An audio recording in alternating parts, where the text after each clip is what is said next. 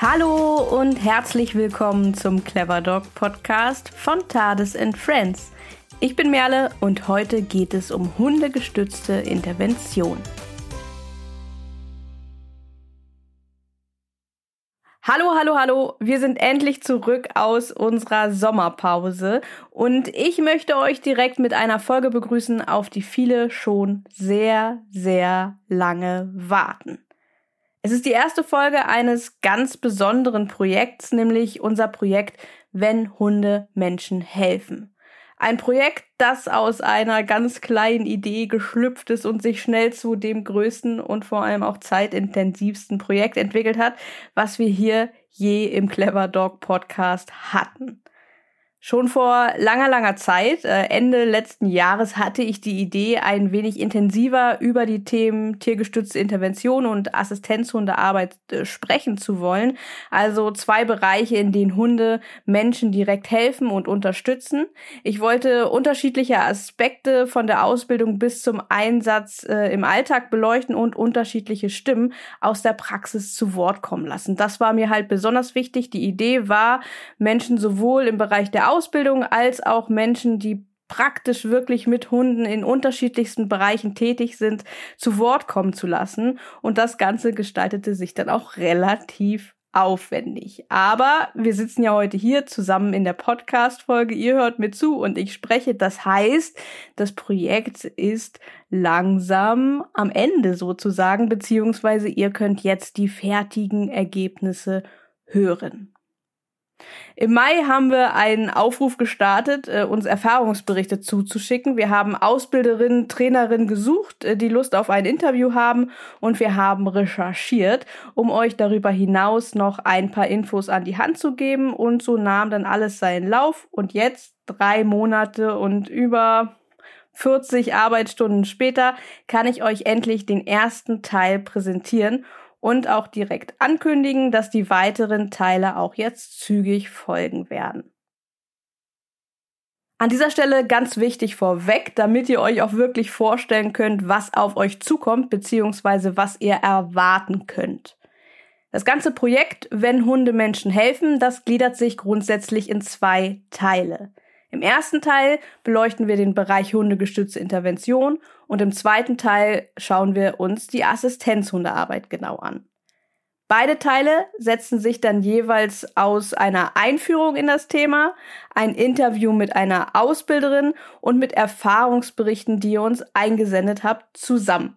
Das heißt, Erfahrungsberichte, das sind die Berichte, die uns aus der Community zugeschickt wurden, wo es dann wirklich auch um die Arbeit in der Praxis beziehungsweise den Alltag mit Hunden geht, die dann entsprechend in der hundegeschützten Intervention oder in der Assistenzhundearbeit eingesetzt werden.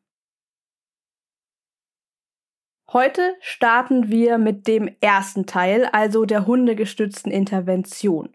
Und da wir hier sehr, sehr viele Erfahrungsberichte aus der Praxis zugesendet bekommen haben, die wirklich alle so unglaublich mühevoll gestaltet sind, und auf meine Rückfrage auf Instagram mehrheitlich geantwortet wurde, dass ihr keine vier Stunden Folge haben wollt, teilen wir diesen Teil, also das Thema hundegestützte Intervention, in zwei Podcast-Folgen auf. In der heutigen Folge werdet ihr daher eine Einführung in das Thema hundegestützte Intervention und ein Interview mit der Ausbilderin Claudia Paulix zu hören bekommen. Während dann die nächste Folge sich rund um eure eingesendeten Erfahrungsberichte aus dem Bereich der hundegestützten Intervention drehen wird. Um das nicht zu verpassen, folgst bzw. abonnierst du am besten unseren Podcast bei dem Podcast-Anbieter deiner Wahl oder folgst uns direkt auf Instagram unter cleverdogpodcast. Parallel zu dieser Podcast-Folge gibt es auch einen Artikel zum Thema hundegestützte Intervention. Den Link findest du in der Beschreibung bzw. in den Show Notes dieser Podcast-Folge. Dort findest du dann auch alle Quellen und unsere Lesetipps zum Thema.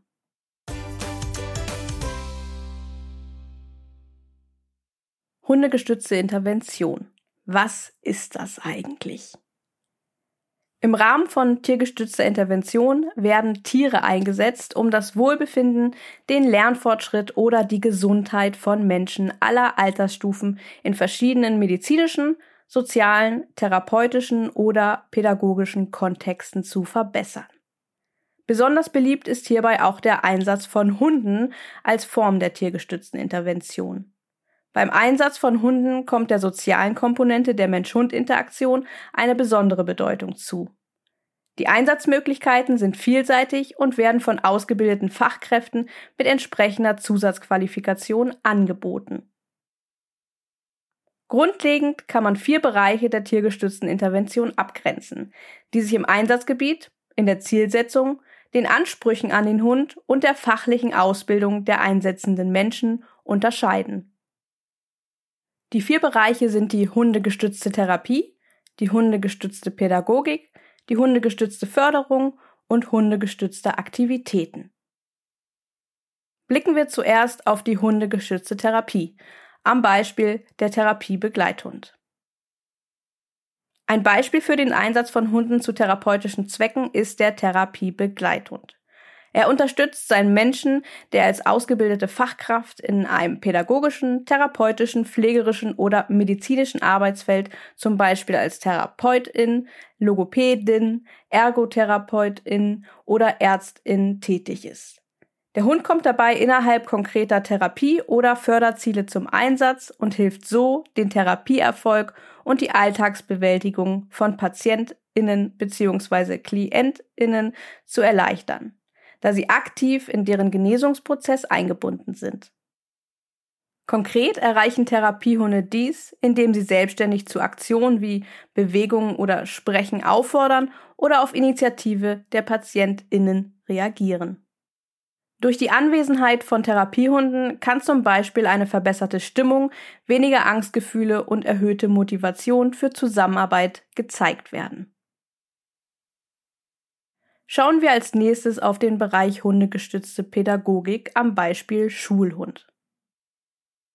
Im Bereich der hundegestützten Pädagogik unterstützen Hunde pädagogische Fachkräfte bei der Erfüllung konkreter pädagogischer Ziele.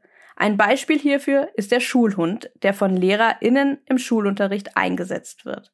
Es konnte beobachtet werden, dass Schulhunde verschiedene positive Auswirkungen auf die SchülerInnen haben, sowohl auf soziale Situationen unter den Kindern und Jugendlichen als auch gegenüber Lehrkräften und in Bezug auf die eigenen Leistungen, wie zum Beispiel das Lesen. Nicht zu verwechseln mit Therapie- und Pädagogik-Begleithunden sind Hunde, die in der tiergestützten Förderung und den tiergestützten Aktivitäten eingesetzt werden. Denn diese Form der tiergestützten Intervention können auch von Menschen mit Hund übernommen werden, die nicht über eine fachliche Ausbildung verfügen, sich aber trotzdem sozial engagieren möchten.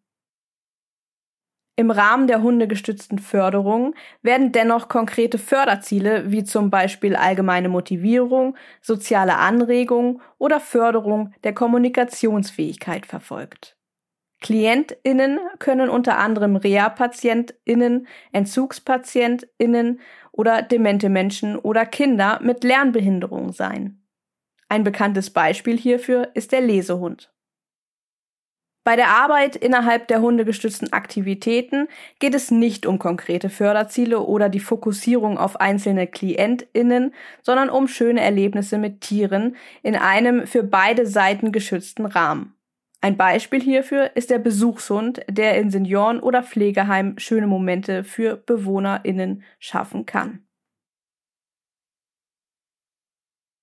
Eine wichtige Frage im Bereich der hundegestützten Intervention ist, wer darf denn eigentlich einen Hund in der tiergestützten Arbeit einsetzen? Was für Ausbildung und Qualifikation sind erforderlich?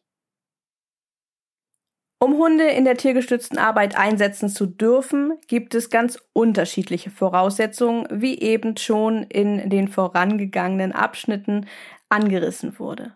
Während der therapeutische und pädagogische Einsatz ausgebildeten Fachkräften vorbehalten ist, steht der Einsatz im Rahmen hundegestützter Förderung und Aktivitäten auch fachfremden Personen offen.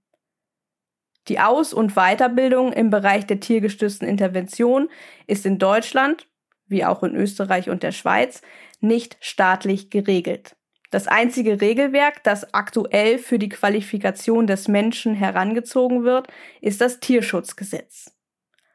Möchte man in Deutschland im Bereich der tiergestützten Intervention tätig werden, ist die Erteilung einer Erlaubnis nach 11 des Tierschutzgesetzes notwendig.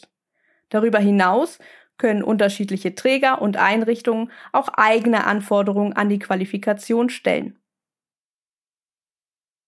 Ausbildungsangebote im Bereich der tiergestützten Intervention sind zahlreich zu finden. Aufgrund fehlender staatlicher Regelungen darf gemäß Tierschutzgesetz jeder Hundetrainer, jede Hundetrainerin auch ohne zusätzliche fachliche Qualifikation Ausbildung im Bereich der tiergestützten Intervention anbieten. Die Dauer und Qualität der Angebote, die variieren entsprechend. Je nach Inhalten der absolvierten Ausbildung und den Anforderungen des zuständigen Veterinäramtes kann eine zusätzliche Prüfung durch das Veterinäramt erforderlich sein. Die Qualität der Ausbildungsangebote kann sich entsprechend enorm unterscheiden. Wir raten dazu, sich vor Ausbildungsantritt einen Überblick über die Inhalte und auch die Qualifikation der Dozentinnen zu verschaffen.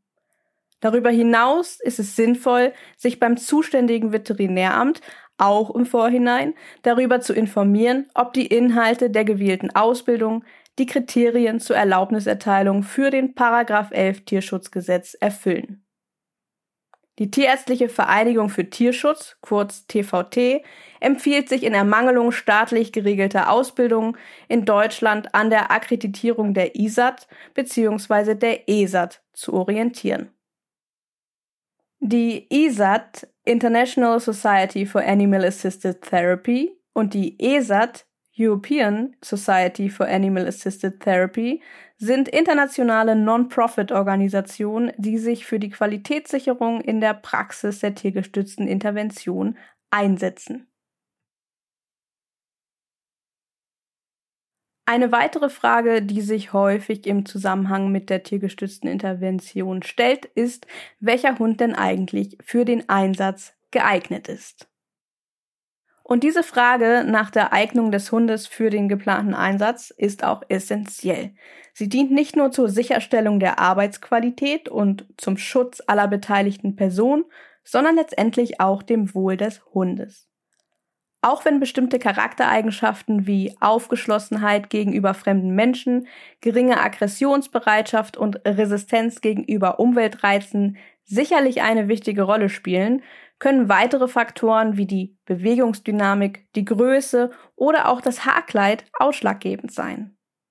Die Anforderungen an den Hund sind maßgeblich vom geplanten Einsatz abhängig und daher auch sehr individuell. Pauschale Aussagen bezüglich besonders geeigneter Hunderassen oder Typen sind schwer zu treffen. Zwar zeigen manche Rassen Häufung bestimmter Eigenschaften, doch auch innerhalb der Rassen kann es zu Unterschieden in der Ausprägung von Charaktereigenschaften kommen. Darüber hinaus spielt auch die Sozialisierung der Hunde eine ganz wichtige Rolle. Eine individuelle Beurteilung der Eignung ist also unabdingbar. Qualifizierte AusbilderInnen können und sollten einem hier beratend zur Seite stehen. Der Nachweis einer Eignung des Hundes ist in Deutschland und in der Schweiz nicht gesetzlich geregelt. Die Einrichtungen, in denen der Hund eingesetzt werden soll, wie auch lokale Behörden, können jedoch den Nachweis eines Hundeführerscheins, Wesenstestes oder ähnliches verlangen. In Österreich müssen sich Therapie- und Schulhunde einer Prüfung und regelmäßiger Nachkontrolle unterziehen, die durch eine staatlich festgelegte Prüfstelle, das Messerli Forschungsinstitut an der Veterinärmedizinischen Universität Wien, durchgeführt werden. Zusammenfassend sind also für den Einsatz von Hunden in der tiergestützten Intervention zunächst Gesetze, die die Ausübung entsprechender therapeutischer, medizinischer oder pädagogischer Berufe regulieren, relevant. Wie bereits erwähnt, mangelt es hierbei in Deutschland jedoch an expliziten Regelungen für die tiergestützte Intervention. In Österreich wird der Einsatz von Therapiebegleithunden neben Assistenzhunden seit 2015 im Paragraphen 39a des Bundesbehindertengesetzes BBG und in einer zusätzlichen Richtlinie des Bundesministers für Arbeit, Soziales und Konsumentenschutz geregelt. Insbesondere für den Schutz der eingesetzten Hunde muss sich nach dem jeweils geltenden Tierschutzgesetz gerichtet werden. Dies betrifft nicht nur die Sachkunde, sondern auch den praktischen Einsatz von Hunden in der tiergestützten Intervention. Mit Blick auf die Gesundheit von Menschen und Hunden spielt auch das Infektionsschutzgesetz eine Rolle. So müssen unterschiedliche Hygienemaßnahmen getroffen und gegebenenfalls Sachkenntnis nachgewiesen werden. Die Ausgestaltung eines individuellen Hygienekonzepts kann je nach Anforderungen des zuständigen Veterinäramtes und der Einrichtung, in der man tätig werden möchte, variieren. Vorsorgemaßnahmen bezüglich Befall von Würmern, Flöhen und anderen Parasiten sowie Impfungen gegen relevante Zoonosen und Tierseuchen können ebenso verpflichtender Bestandteil sein wie Fütterungsvorschriften, zum Beispiel in Bezug auf den Verzicht von Rohfütterung. Darüber hinaus kann auch das Vorliegen bestimmter Versicherungen, wie zum Beispiel einer Tierhalterhaftpflicht, vorgeschrieben sein. Ein weiterer spannender Aspekt ist die tiergestützte Intervention aus tierethischer Sicht. Hunde sind eigenständige Lebewesen mit eigenen Bedürfnissen. Um diesen in der tiergestützten Intervention auch über den Rahmen des Tierschutzgesetzes hinaus gerecht zu werden, halte ich eine Betrachtung auch aus tierethischer Sicht für sinnvoll. Während in der praktischen Ausbildung vieler Ausbildungseinrichtungen hierbei insbesondere der Vermeidung von Stress und der korrekten Einordnung von Stresssignalen Beachtung geschenkt wird, diskutieren TierethikerInnen wie Charlotte Plattner und Leonie Bossert in ihrem Paper Animal Labor, der Versuch einer Einordnung, den Arbeitseinsatz von Tieren im Allgemeinen und WissenschaftlerInnen wie Juliane Breuer und Juliane Kaminski fordern in ihrem Buch Was Hunde wissen weiterführende Forschung rund um das emotionale Erleben von Hunden in Bezug auf den Einsatz in tiergestützter Intervention. Für einen tieferen Einblick in die Arbeit und die Ausbildung von Hunden und ihren Menschen für den Einsatz in der tiergestützten Intervention habe ich die Hundetrainerin Claudia Paulix zu einem Interview hier in den Clever Dog Podcast eingeladen. Claudia führt ihre eigene Hundeschule Trust the Dog in Nusse. Das ist ganz in der Nähe von Lübeck, ganz in der Nähe von mir, hier oben im schönen Schleswig-Holstein. Claudia ist als Dozentin unter anderem bei Ziemer und Falke tätig und hat sich vor einiger Zeit auf die Ausbildung von Therapie- und Schulhunden spezialisiert und sie wird uns einen Einblick in die Ausbildung der Mensch-Hund-Teams geben und mit mir unter anderem über Anforderungen an Mensch und Hund, über hündische Bedürfnisse, Besonderheiten unterschiedlicher Einsatzgebiete und Qualität von Ausbildungen im Bereich der hundegestützten Intervention sprechen. Und ich würde sagen, an dieser Stelle hören wir doch einfach mal rein in das Interview.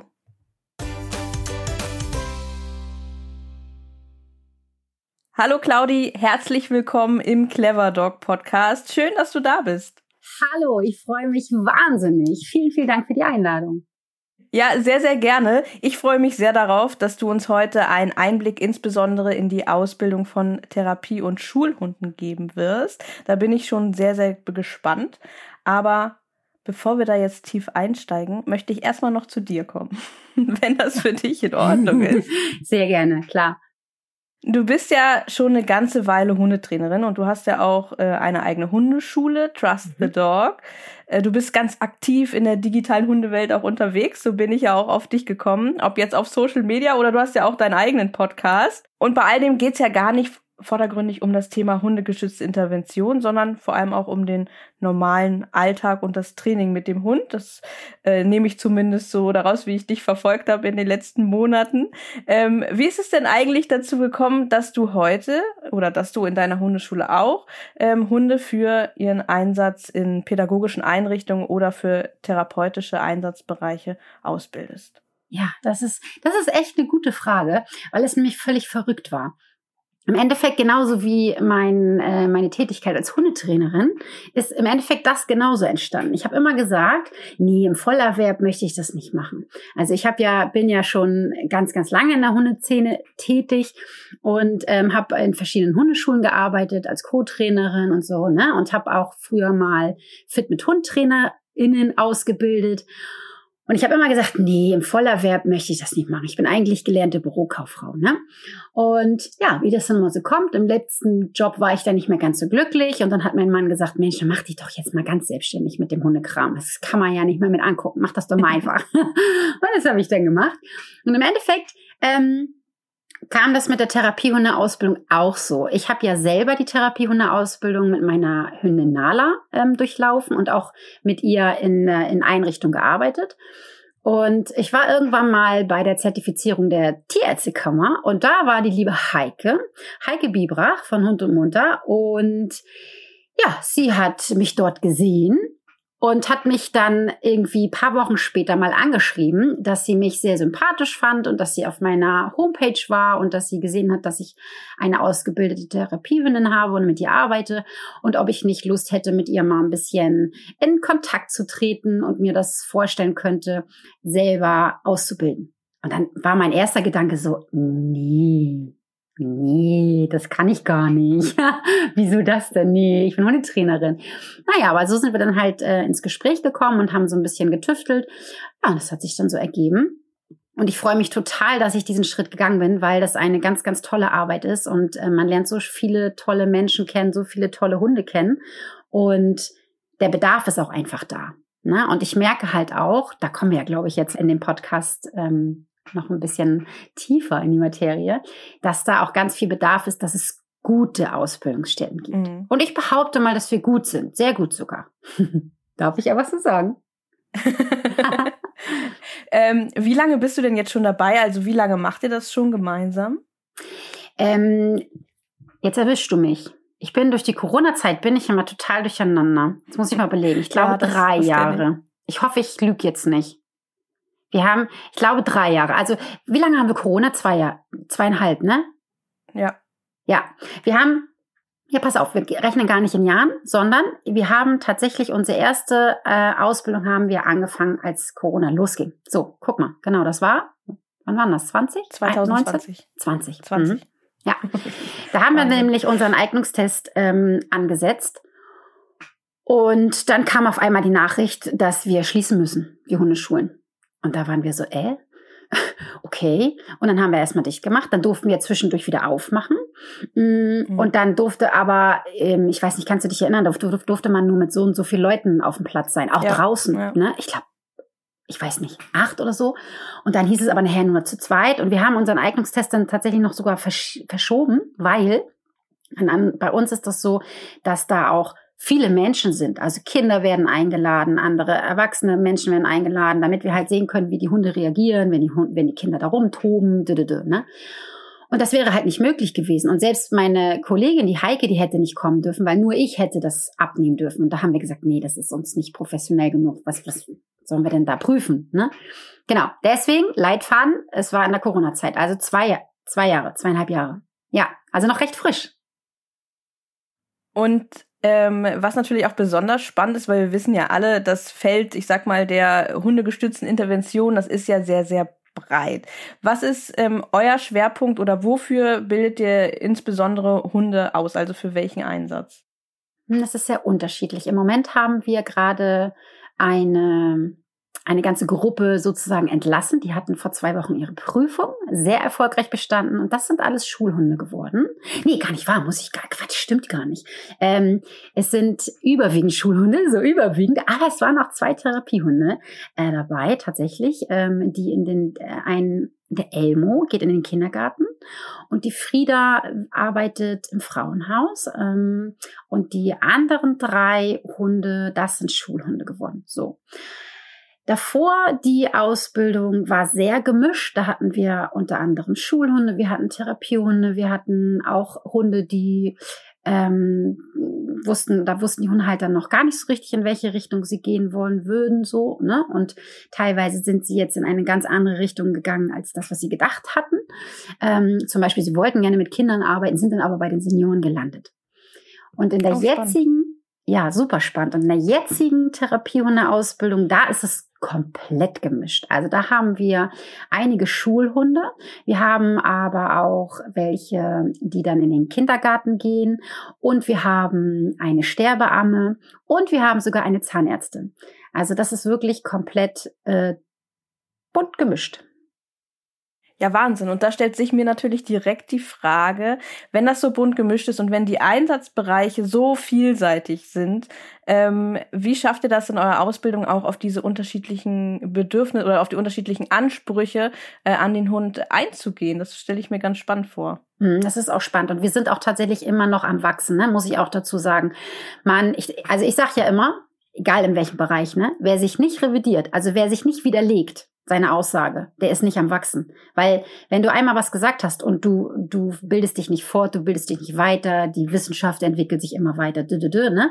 und du bleibst immer bei deiner Aussage, die du mal getätigt hast, dann kann da irgendwas nicht stimmen. Und so sehe ich das mit der Ausbildung generell auch. Also egal, ob es jemand Hundetraining ist oder halt auch in der Therapiehundeausbildung. Man entwickelt sich ja immer weiter, man lernt, neue Leute kennen, man lernt neue Einrichtungen kennen, das ist ja auch wichtig bei uns, ne? Und so ist es, ähm, dass wir immer, immer mehr versuchen, die Teams dort abzuholen, wo sie uns brauchen.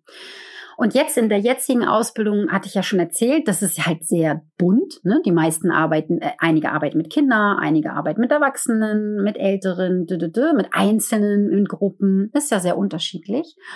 Und so machen wir das, dass Heike und ich uns aufteilen. Das heißt, ähm, Heike nimmt die Schulleutchen, also sie geht mit den Teams in die Schule und ich betreue die anderen, die dann zum Beispiel in, ins Altenheim gehen wollen oder auch, ähm, dass wir bei der Zahnärztin in die Praxis gehen und da eine Einheit machen. Also dass wir das, wir versuchen das recht individuell zu halten.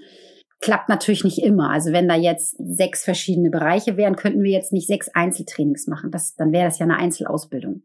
Ne, das geht natürlich nicht wir versuchen schon, wie sag ich, die Hauptthemen einzufassen. Also was, wir brauchen nicht mit den Schulhunden ins Seniorenheim zu gehen zum Beispiel. Das machen wir nicht, weil das wird ein Schulhund, kein, kein Therapiehund für die Senioren. Ne? Mhm. Genau.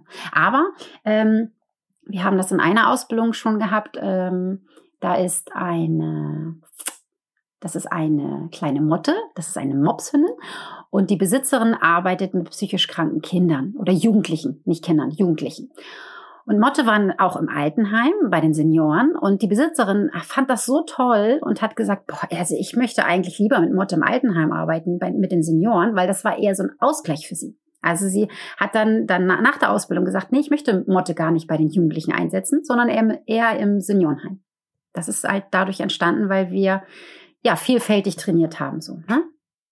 Jetzt sind wir ja schon ganz schön, sag ich mal, in die praktischen Inhalte so ein bisschen ab, ab abgedriftet. Vielleicht spuren wir noch so ein, zwei Steps zurück, weil ja. das ist auch eine Frage, die sehr, sehr häufig auch gefallen ist. Die wurde äh, mir auch sehr, sehr häufig gestellt, als ich in der Community danach gefragt habe. Wie ist das eigentlich? Müssen die Menschen bei Ausbildung in den Bereichen Therapie, Schulhunde, müssen die schon eine bestimmte Qualifikation mitbringen, um diese Ausbildung zu machen oder beziehungsweise um den Hund dann danach auch einsetzen zu dürfen? Mhm. Das ist sehr unterschiedlich. Es kommt immer darauf an, was du machen möchtest. Ich zum Beispiel war der absolute Exot bei mir in der Ausbildung. Ich war die allererste, die keinen pädagogischen Hintergrund hatte. Oder ähm, Physiotherapeutin, äh, Logopäde oder d -d -d, ne? Mhm. Sondern ich war ja Bürokauffrau beziehungsweise Fit mit Hund Ausbilderin. Und ähm, ich zum Beispiel dürfte kein Schulhund haben, weil ich bin ja keine Lehrerin. Also wenn du einen Schulhund ausbilden möchtest, dann musst du Lehrerin sein. Hm, wenn du aber trotzdem in die Schule gehen möchtest mit deinem Hund, dann kannst du das tun, aber nicht als Lehrerin und es wird auch nicht, er wird auch nicht als Schulhund ausgebildet, sondern da wird es dann der Therapiehund sein und du kannst zum Beispiel in, der, in die offene Ganztagsschule gehen oder du könntest ähm, als Lesehund arbeiten, ne? dass du sagst, ich biete hier meine meine Dienste an, ich komme einmal die Woche und mache eine Stunde Lesehund oder so, keine Ahnung, ne? Je nachdem, ähm, was man dann gerne anbieten möchte. Also das, es hängt immer drauf an. Beim, wie gesagt, beim Schulhund, da muss es zwingend ein, ein Lehrer oder eine Lehrerin sein. Und alles andere, ja, da kommen wir, glaube ich, noch zum nächsten Punkt. Es ist halt nicht geschützt. Also ich will jetzt nicht wieder so viel sabbeln. Und verrate ich mir alles. Das ist ja genau der spannende Punkt. Ne? Das ist ja ganz spannend, weil ich weiß ja auch, es ist, ich sage mal, es ist ein bisschen diffus. Das ist sehr schwierig, mhm. das jetzt hier alles wirklich für jede Einsatzmöglichkeit aufzudröseln. Ja. Äh, das müssen wir jetzt auch nicht einfach mal aufzuzeigen, dass ähm, wenn man selbst Interesse hat, dass man sich da wirklich über die Regularien, denn wenn man zum Beispiel eine ganz spezielle Idee hat, sich da einfach äh, informieren muss ja. und ähm, sich eine Anlaufstelle suchen muss, wo man ähm, die Informationen bekommt, vielleicht bevor man sich in das ganze Ausbildungswesen stürzt oder im Idealfall so wie du wahrscheinlich auch, werdet ja auch euren ähm, Interessenten zur Ausbildung sicherlich da Informationen an die Hand geben. Ja, ähm, absolut. Wie das aussieht. Ja, absolut. Also A gibt es ja den Eignungstest, ne? Also das ist das Aller, Allerwichtigste eigentlich. Und danach entscheidet sich das ja erst. Und man muss halt immer gucken, was möchte man. Natürlich, dadurch, dass meine, meine, bei mir ist es so, die Ausbildung geht ein Jahr. In diesem ein Jahr kann ganz viel passieren. Es kann sich beruflich was verändern. Ähm, die Leute verändern sich mental auch. Ne? Das ist ja auch das Schöne. Sie wachsen ja unfassbar. Deswegen auch ein Jahr. Sie war, der Hund, nicht nur der Hund wächst, sondern ja auch der Mensch. Und manchmal tun sich einfach Möglichkeiten auf, die man vorher gar nicht in Betracht gezogen hat. Ne? Also wo man nie dran gedacht hat. Und ähm, im Endeffekt, dadurch, dass es ja kein geschützter Bereich ist, so, mm, mm, mm, leider, oder zum Glück kann man sehen, wie man möchte, gibt es da ganz viele Sachen, die man eigenständig machen kann. Also man verhandelt ja auch mit dem Träger zum Beispiel. Es gibt aber einige oder, oder beziehungsweise nicht einige, sondern gerade so die Schulen. Da gibt es äh, gewisse Regeln, sag ich mal. Es gibt keine Gesetzeslage, aber es gibt Regeln und das bestimmt der Träger. Und diese Regeln sind ganz, ganz häufig, ähm, dass der Hund, der in die Schule kommt, muss eine Ausbildung haben. Sonst darf der da zum Beispiel gar nicht in die Schule rein. Darf er den, den, den Raum gar nicht betreten oder den Ort gar nicht betreten. Ne? Also, aber das ist jetzt nicht gesetzlich geregelt, sondern das entscheidet der Träger an sich, für sich. Mhm. Und äh, das betrifft sicherlich dann ähnlich auch ähm, den Hintergrund der Person, die die Hunde einsetzen wollen. Richtig, genau. Also wichtig ist zu wissen, dass wenn du kein Therapeut bist, dann darfst du nicht therapieren. Das, das ist ja schon geregelt. Ne? Also du darfst mit deinem Therapiehundeteam darfst du begleitend ähm, tätig sein. Aber du darfst jetzt nicht sagen, ich habe ein Kind therapiert zum Beispiel. Das, das macht man nicht. Ne? Das darf man auch nicht, weil du den, den beruflichen Hintergrund nicht hast. Aber du darfst mit als Therapiehundeteam darfst du ja durchaus ähm, in Schulen gehen und die Kinder zum Beispiel begleiten. Das, also du, es gibt ja zum Beispiel Schulbegleitung, ne, die zum Beispiel ein Kind mhm. begleiten. Und die, das sind ja meistens auch Kräfte, die sind jetzt kein, haben keinen pädagogischen Hintergrund. Aber wenn sie dann die Therapiehundeausbildung machen, dann könnten sie den Hund einsetzen. Aber sie, dür sie dürfen, wie soll ich das sagen, die Anwendung nicht Therapie nennen. Also sie, sie mhm. dürfen den, das Kind nicht therapieren. So, ne? Genau. Und das ist halt auch, ja, das entscheidet auch der Träger tatsächlich. Ne? Der entscheidet ja auch, nehme ich jemanden Ehrenamtliches oder nehme ich jemanden, der eine Ausbildung hat. Auch das ist nicht irgendwie gesetzlich geregelt, sondern das entscheidet ja der Träger an sich. Also ob es jetzt ein Seniorenheim ist oder eine Schule ist oder ja, und beim äh, Logopäden oder Physiotherapie, da, ach so, da haben wir zum, übrigens auch eine in der jetzigen Ausbildung, die ist Kinder, ähm, ähm, na, Physiotherapeutin. Physiotherapeutin, Dankeschön, Kinder. Physiotherapeutin, genau. Und ähm, da ist es so, dass der Hund begleitend dabei ist. Also er, er ergänzt sozusagen die Arbeit. Sehr, sehr spannend.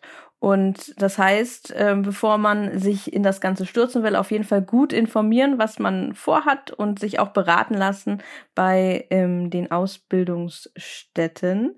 Ähm, vielleicht jetzt vom Menschen ein bisschen zum Hund, weil das ist ja doch auch etwas, was ähm, in der Ausbildung sehr im Vordergrund steht, die Ausbildung des Hundes. Du hast vorhin schon von Eignungstest gesprochen und das ist natürlich auch für sehr, sehr viele so eine brennende Frage. Was für Hunde eignen sich überhaupt für die Ausbildung und worauf wird ähm, bei der Auswahl geachtet? Mhm. Das ist eine super spannende Frage, weil das ganz, ganz viele tatsächlich äh, wissen wollen und ein bisschen falsches Denken haben. Ich finde immer, ähm, dass man diese Frage gar nicht so ad hoc beantworten kann. Weil viele denken immer so, ja, ein Goldi. Jeder Goldi ist ein Therapiehund. Ah, ah, ah. ah. Nicht jeder Goldi bringt die Eigenschaften mit, die ein Therapiehund haben muss. Ja, ein Mischlingshund kann kein Therapiehund werden. Auch das ist falsch, weil auch ein Mischlingshund kann ein wunder, wunderbarer Therapiehund oder Schulhund werden, weil, wie gesagt, es kommt auf die Eigenschaften drauf an. Ähm, und es gibt auch ganz viele Eigenschaften, die kannst du nicht antrainieren. Die bringt der Hund einfach mit. Also es muss eine gewisse Reitschwelle da sein. Und wenn wir jetzt mal zum Beispiel von einem Eignungstest sprechen, der Hund darf sich erschrecken. Wir machen auch Dinge, dass er sich erschrickt. Also ich habe zum Beispiel, jetzt verrate ich hier was, interne Geheimnisse. ich habe zum Beispiel einen Topf, wo ich mit einem Kochlöffel raufhau. Natürlich nicht direkt neben dem Ohr des Hundes, aber ich will einfach gucken, wie, wie reagiert er dann. Und natürlich darf er sich erschrecken, um Gottes Willen. Wäre ja, wäre ja fatal, wenn nicht, ne? Aber ich möchte gucken, wie, wie schnell fährt er dann wieder runter und wie reagiert er. Und äh, vor allen Dingen, was mir auch immer sehr wichtig ist, wie reagiert der Hundehalter? Das heißt, wie fängt er seinen Hund auf? Was macht er? Oder ich zum Beispiel lass mich auch von der Bank purzeln. Also ich falle da so runter und spiele so eine Besoffene und gucke dann, wie reagiert der Hund, wenn ich auf einmal vor ihm hinfalle und mich dahin purzel und komische Sachen mache. Ne? Also alles schon da gewesen, von pff, mir doch egal, bleib doch da liegen, zu Hallo Claudi, Abschlecker, Schlecker, Schlecker. ne? Und ähm, es gibt halt gewisse Dinge, wo wir drauf achten, was der Hund mitbringen muss. Natürlich gehört da auch so ein bisschen Grundgehorsam dazu, aber das ist nicht das Wichtigste, weil das lernt der Hund. Ja, also das, das, dafür haben wir ein Jahr. Viel wichtiger ist es zu sehen, wenn der Hundehalter dem Hund einen Platz sagt und der Hund macht das nicht, dass ich sehe, okay, wie reagiert der Hundehalter jetzt und kann da so ein bisschen einschätzen, warum der Hund das zum Beispiel nicht macht.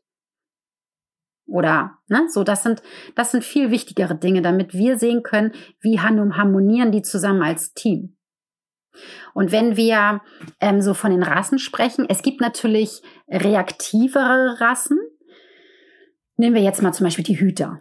Die sind ja schon reizempfänglicher und äh, fixer dabei und lassen sich schneller ablenken. Aber meine Kollegin, die Heike, hat zwei Border Collies. Und das sind ganz, ganz wunderbare Hunde, die in Kindergärten gehen, in Schulen gehen. Ähm, Sie hat zwei Rüden und die sind natürlich auch unterschiedlich und sie setzt die Hunde unterschiedlich ein. Ne?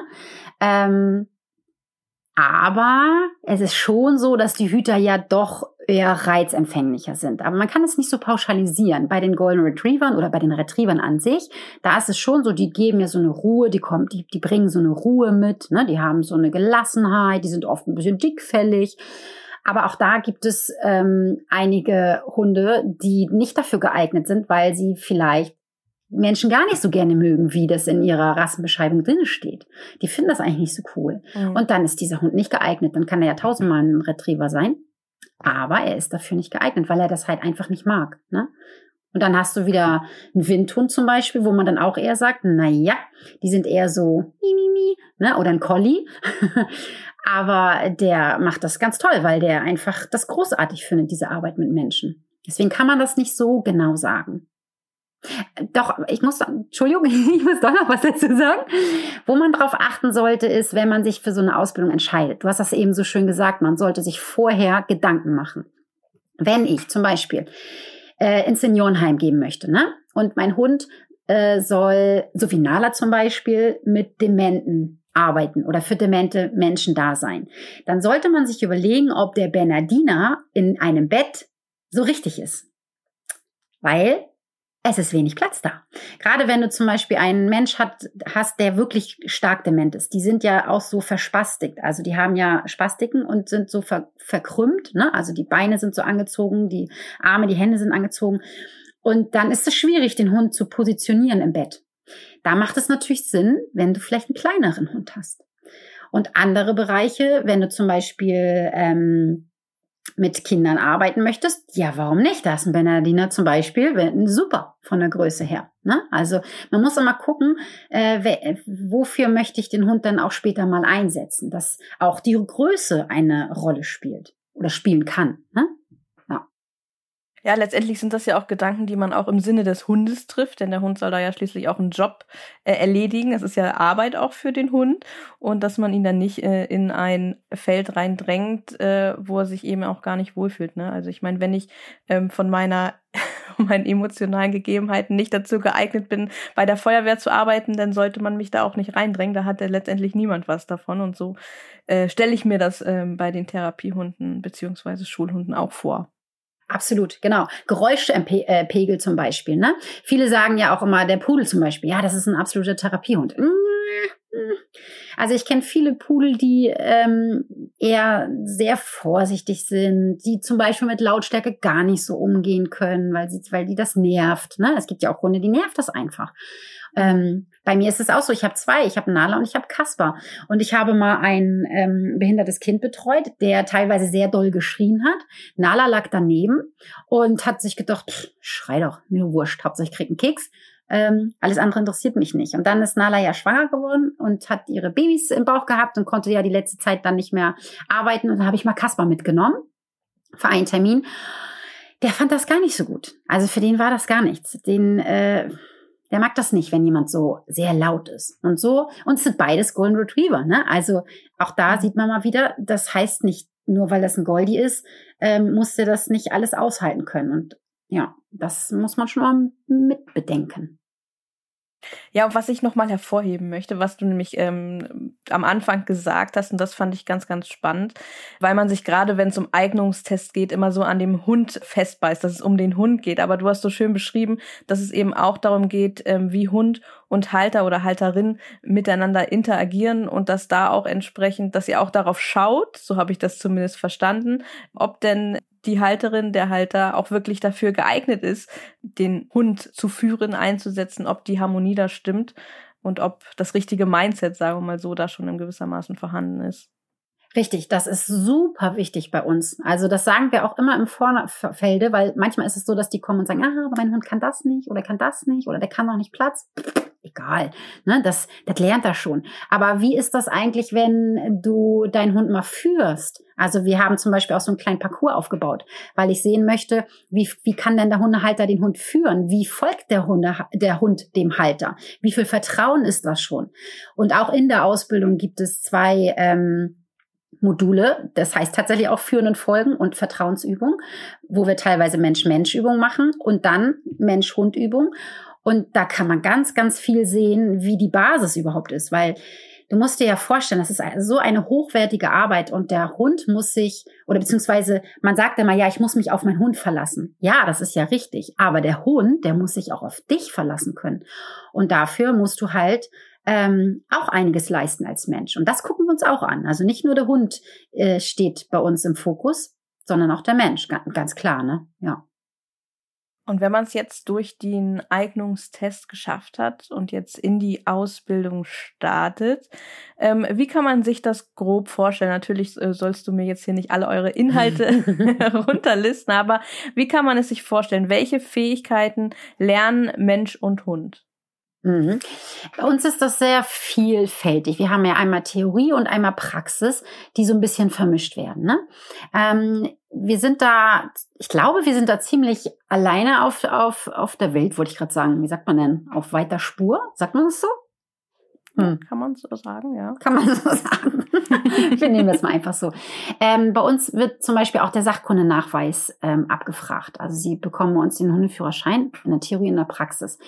Unsere theoretischen ähm, Module sind online und da geht es um ganz verschiedene Dinge. Also das heißt einmal den Sachkundennachweis, wir werden aber auch zum Beispiel sowas wie Seniorenkrankheiten, ähm, wir werden das Thema Kind-Hund, wir werden, was uns ganz, ganz wichtig ist, dass wir ähm, Ausdrucksverhalten Hund mit den Teilnehmern besprechen, weil uns ist es wichtig, dass wenn die Teilnehmer nachher in der Arbeit sind mit dem Hund, dass sie ihren Hund lesen können, dass sie sehen können, okay, wenn die Ohren so sind, dann bedeutet das so und so, also dass sie die Sprache der Hunde lernen und ihren Hund sofort sehen, was stimmt mit meinem Hund nicht oder was gefällt ihm, was ihm gefällt ihm nicht, bevor da irgendwas passiert. Ne?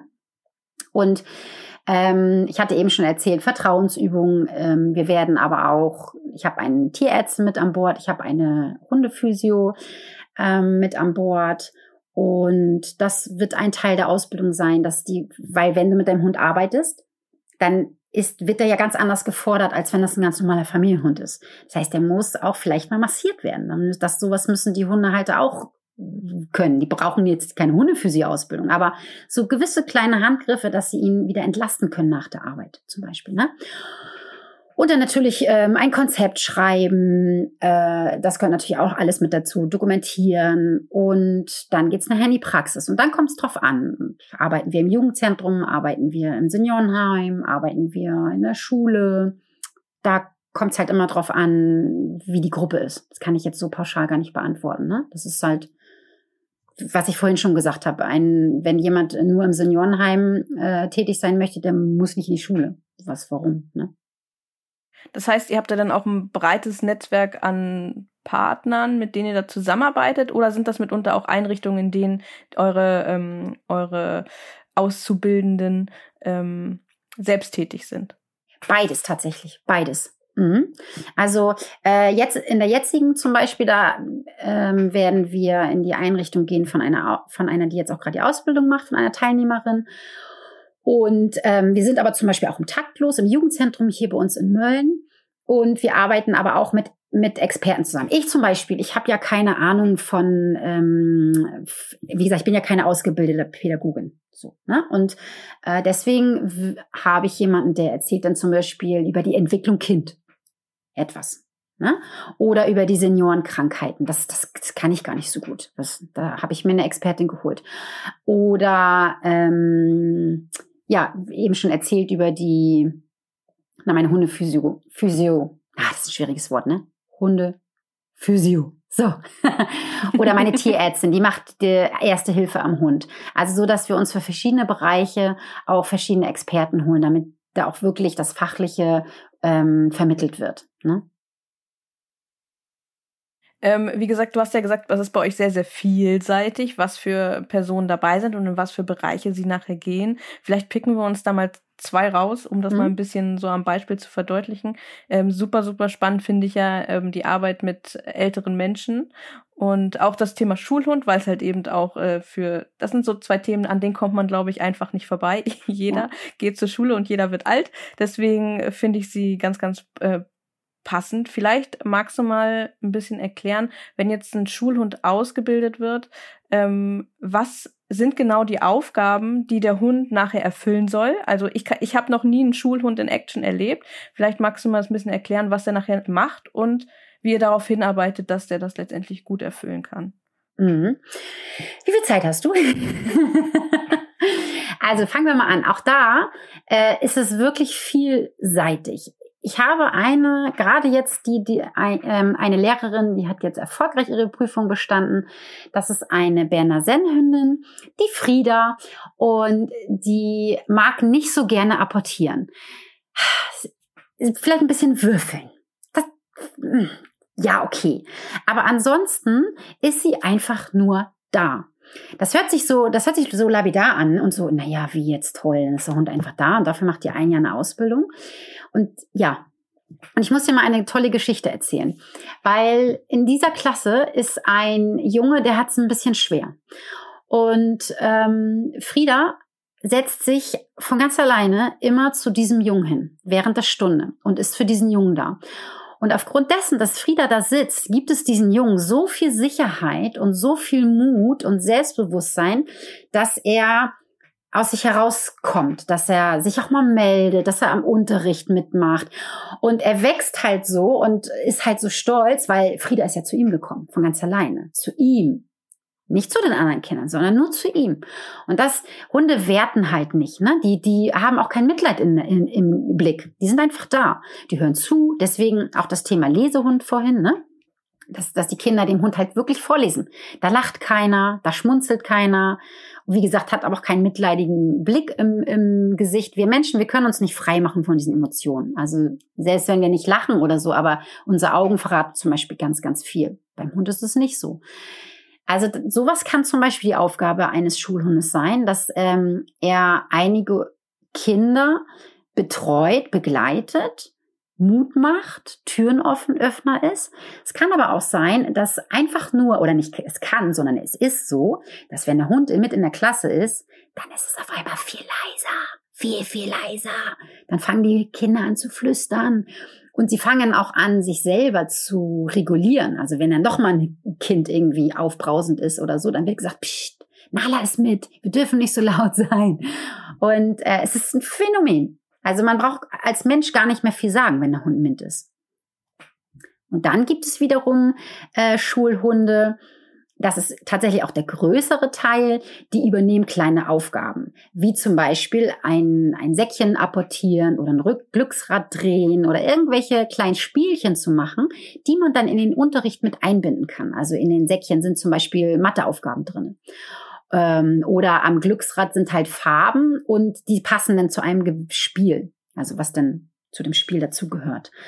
Ähm, oder es wird gewürfelt. Also der Hund kann zum Beispiel dann würfeln und daraus werden dann irgendwelche Aufgaben gemacht oder irgendwelche Sachkundenaufgaben oder, oder, oder. Also es ist unendlich dieses Thema, dass man den Hund wirklich einsetzen kann und sehr individuell super spannend. Ich habe tatsächlich noch nie einen Schulhund im Einsatz erlebt, aber es ist ja auch etwas, ich meine, ich bin jetzt auch schon ein bisschen älter. das war damals vor, oh Gott, ich will gar nicht sagen, wie alt ich bin. Na du. äh, aber ich kann drüber. Es ist, schon, es, es ist auch schon, es, ja. aber wenn es einem dann so real wird, dann, äh, dann muss man immer einen Moment stocken. Nein, es ist schon ein paar, es ist schon mehr als zwei Jahrzehnte her, dass ich in der Grundschule war. Und ähm, da war es das Thema auch einfach noch gar nicht so da. Mhm. Das ist natürlich jetzt in der letzten Zeit äh, viel, viel mehr geworden. Und vielleicht gerade auch nochmal bleiben wir in dem Bereich Schulhunde. Das ist ja dann auch wirklich, ich meine, selbst wenn der Hund nur da liegt, das ist natürlich auch eine Kulisse, äh, in der ist, das ist natürlich auch Arbeit für den Hund. Ja. Wie kann ich mir das vorstellen? Geht so ein Hund den ganzen Tag mit der Lehrerin in die Schule oder nur stundenweise? Ähm, wie werden ihm da Pausen ermöglicht oder Ausgleich ermöglicht? Weil ich stelle mir da vor, so sechs Stunden am Tag da ist schon ziemlich anstrengend. Also für mich wäre es zum Beispiel ziemlich anstrengend und für einen Hund ist es sicherlich auch ziemlich anstrengend. Ja, da sprichst du tatsächlich was ganz, ganz Großes an, ne? weil es werden ähm, leider auch ganz viele Hunde einfach mitgenommen. Also, dass Lehrer und Lehrerinnen einen Hund haben einfach ein Privathund und dadurch, dass sie ja Lehrer oder Lehrerinnen sind, dass sie dann sagen, Mensch, ich kann ihn doch mitnehmen, ist doch toll, das bringt den Kindern doch ganz viel. Und dann passiert nämlich Folgendes, der Hund bekommt einen Burnout. Und das ist tatsächlich ganz, also nicht selten der Fall, dass ein Hund einen Burnout bekommt. Und das resultiert daraus, dass der Hund immer da ist, mit ist, sechs Stunden lang, nicht, nicht richtig darauf trainiert wurde, weil du hast recht, das ist richtig harte Arbeit. Richtig, richtig harte Arbeit. Bei uns in der Ausbildung ist eine Einheit das längste 15 Minuten. Und danach sind die Hunde platt. Die sind fix und foxy. Wenn der Hund mit in der Schule ist, dann ist das ja meistens so, dass sie das kennen, dass sie Stück für also Stück für Stück daran gewöhnt werden, dass ähm, wir arbeiten zum Beispiel ganz viel, also das A und O ist bei uns das Deckentraining. Das kann in Form von einer Decke oder einer Box sein. Und da ruht der Hund sich aus. Am schönsten ist es, wenn er seinen Bereich hat, wie zum Beispiel im Lehrerzimmer, dass er da dann seine Rückzugsmöglichkeit hat. Also der Hund muss einen Bereich haben, wo er sich zurückziehen kann. Und er kann auf gar keinen Fall alle sechs Stunden oder acht oder vier oder drei oder zwei dabei sein. Das heißt, in einer Schulstunde ja, weil er ja nicht permanent dran ist. Eigentlich. Aber er ist doch permanent dran, weil er ist, er ist ja da. Und ähm, er, wie du schon sagst, er bekommt alles mit, er bekommt ja auch die Gefühle mit. Das dürfen wir immer nicht vergessen. Hunde sind Stimmungsüberträger. Äh, Empfänger, Entschuldigung, Stimmungsempfänger. Der Mensch ist der Stimmungsüberträger. Das heißt, diese ganze Aufregung, die Traurigkeit, die Freude, das kriegt der Hund alles mit und das ist anstrengend für den Hund. Ähm, und das ist mir zum Beispiel auch sehr wichtig, was ich in meiner Ausbildung gleich beim ersten Treffen bekomme. Meine ähm, Jungs und Mädels, so nenne ich sie, bekommen ein Deckentraining an die Hand. Und zwar ein Deckentraining in Form von einer Easy-Decke und einer Jobdecke. So dass der Hund immer weiß, okay, jetzt bin ich im Job und jetzt habe ich Pause. Und oder, so wie bei Nala zum Beispiel, die ist ja eine sehr geschillte Socke. Wenn die nicht dran ist, dann geht die einfach so rum und guckt, ob mal hier irgendwie ein Krauli abzuholen ist. Ne? Dann stupst sie mal so ein bisschen die Hände an und sagt, hier hätte ich es gerne mal, da kannst du mal ein bisschen kraulen. Ähm, oder sie legt sich halt auf ihre Easy-Decke und schläft da eine Runde. Und dann schläft sie auch. Aber das können nicht alle Hunde. Das muss man immer mitbedenken. Ne? Wenn man dann so einen Knalli hat, der braucht unbedingt seinen Rückzugsort, wie zum Beispiel eine Box, die dann auch zugemacht werden kann, beziehungsweise da darf keiner ran. Da legt der Hund sich dann rein und hat Pause. Ähm, und dann, du hast es eben angesprochen, wie wird er denn ausgelastet oder, oder wie kommt er dann wieder runter von diesem Arbeitsstress?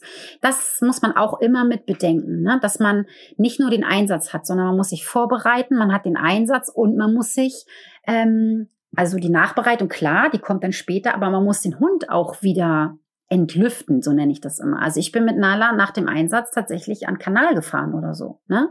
Oder in den Wald oder so, dass sie das abrennen konnte, dass sie laufen, schwimmen, was weiß ich was machen konnte und danach dann wirklich schlafen. Dann ist auch nicht hier ein Einsatz und danach abends noch Agility oder so. Das ist meistens so viel. Mhm ist denn ja auch, ich meine, ähm, um das mal so meine Gedanken, die jetzt so meinem Kopf schwirren, was ich mir, wo du auch vorhin gesagt hast, dann haben LehrerInnen haben einen Privathund zu Hause und denken sich, ach, das wäre doch schön, wenn ich den mitnehmen könnte, dann äh, ist ja auch praktisch, dann kann ich meinen Hund mit in die Schule nehmen und darf das machen, dann muss er nicht alleine zu Hause sein. Aber da hängt dann ja doch noch ein ganzer Rattenschwanz dran, den man da bedenken muss, der nicht unbedingt am Ende, sage ich mal, zeitsparend ist. Gar nicht. Alleine schon ganz viele Menschen machen sich gar nicht bewusst, dass die meisten Hunde völlig, völlig Panik schieben, wenn sie in so eine Schule reinkommen. Also man weiß das ja selber, wenn du in eine Schule kommst, wie riecht das da? Das riecht ja nach so ganz bestimmten Putzmitteln zum Beispiel, ne? Also weißt du, dieser Geruch, ich weiß gar nicht, wie ich es beschreiben soll. Ich finde das immer so ein Putzmittelgeruch, wenn man in Schulen ja. kommt, ne? Oder auch die Böden, die sind ja oft sehr glatt.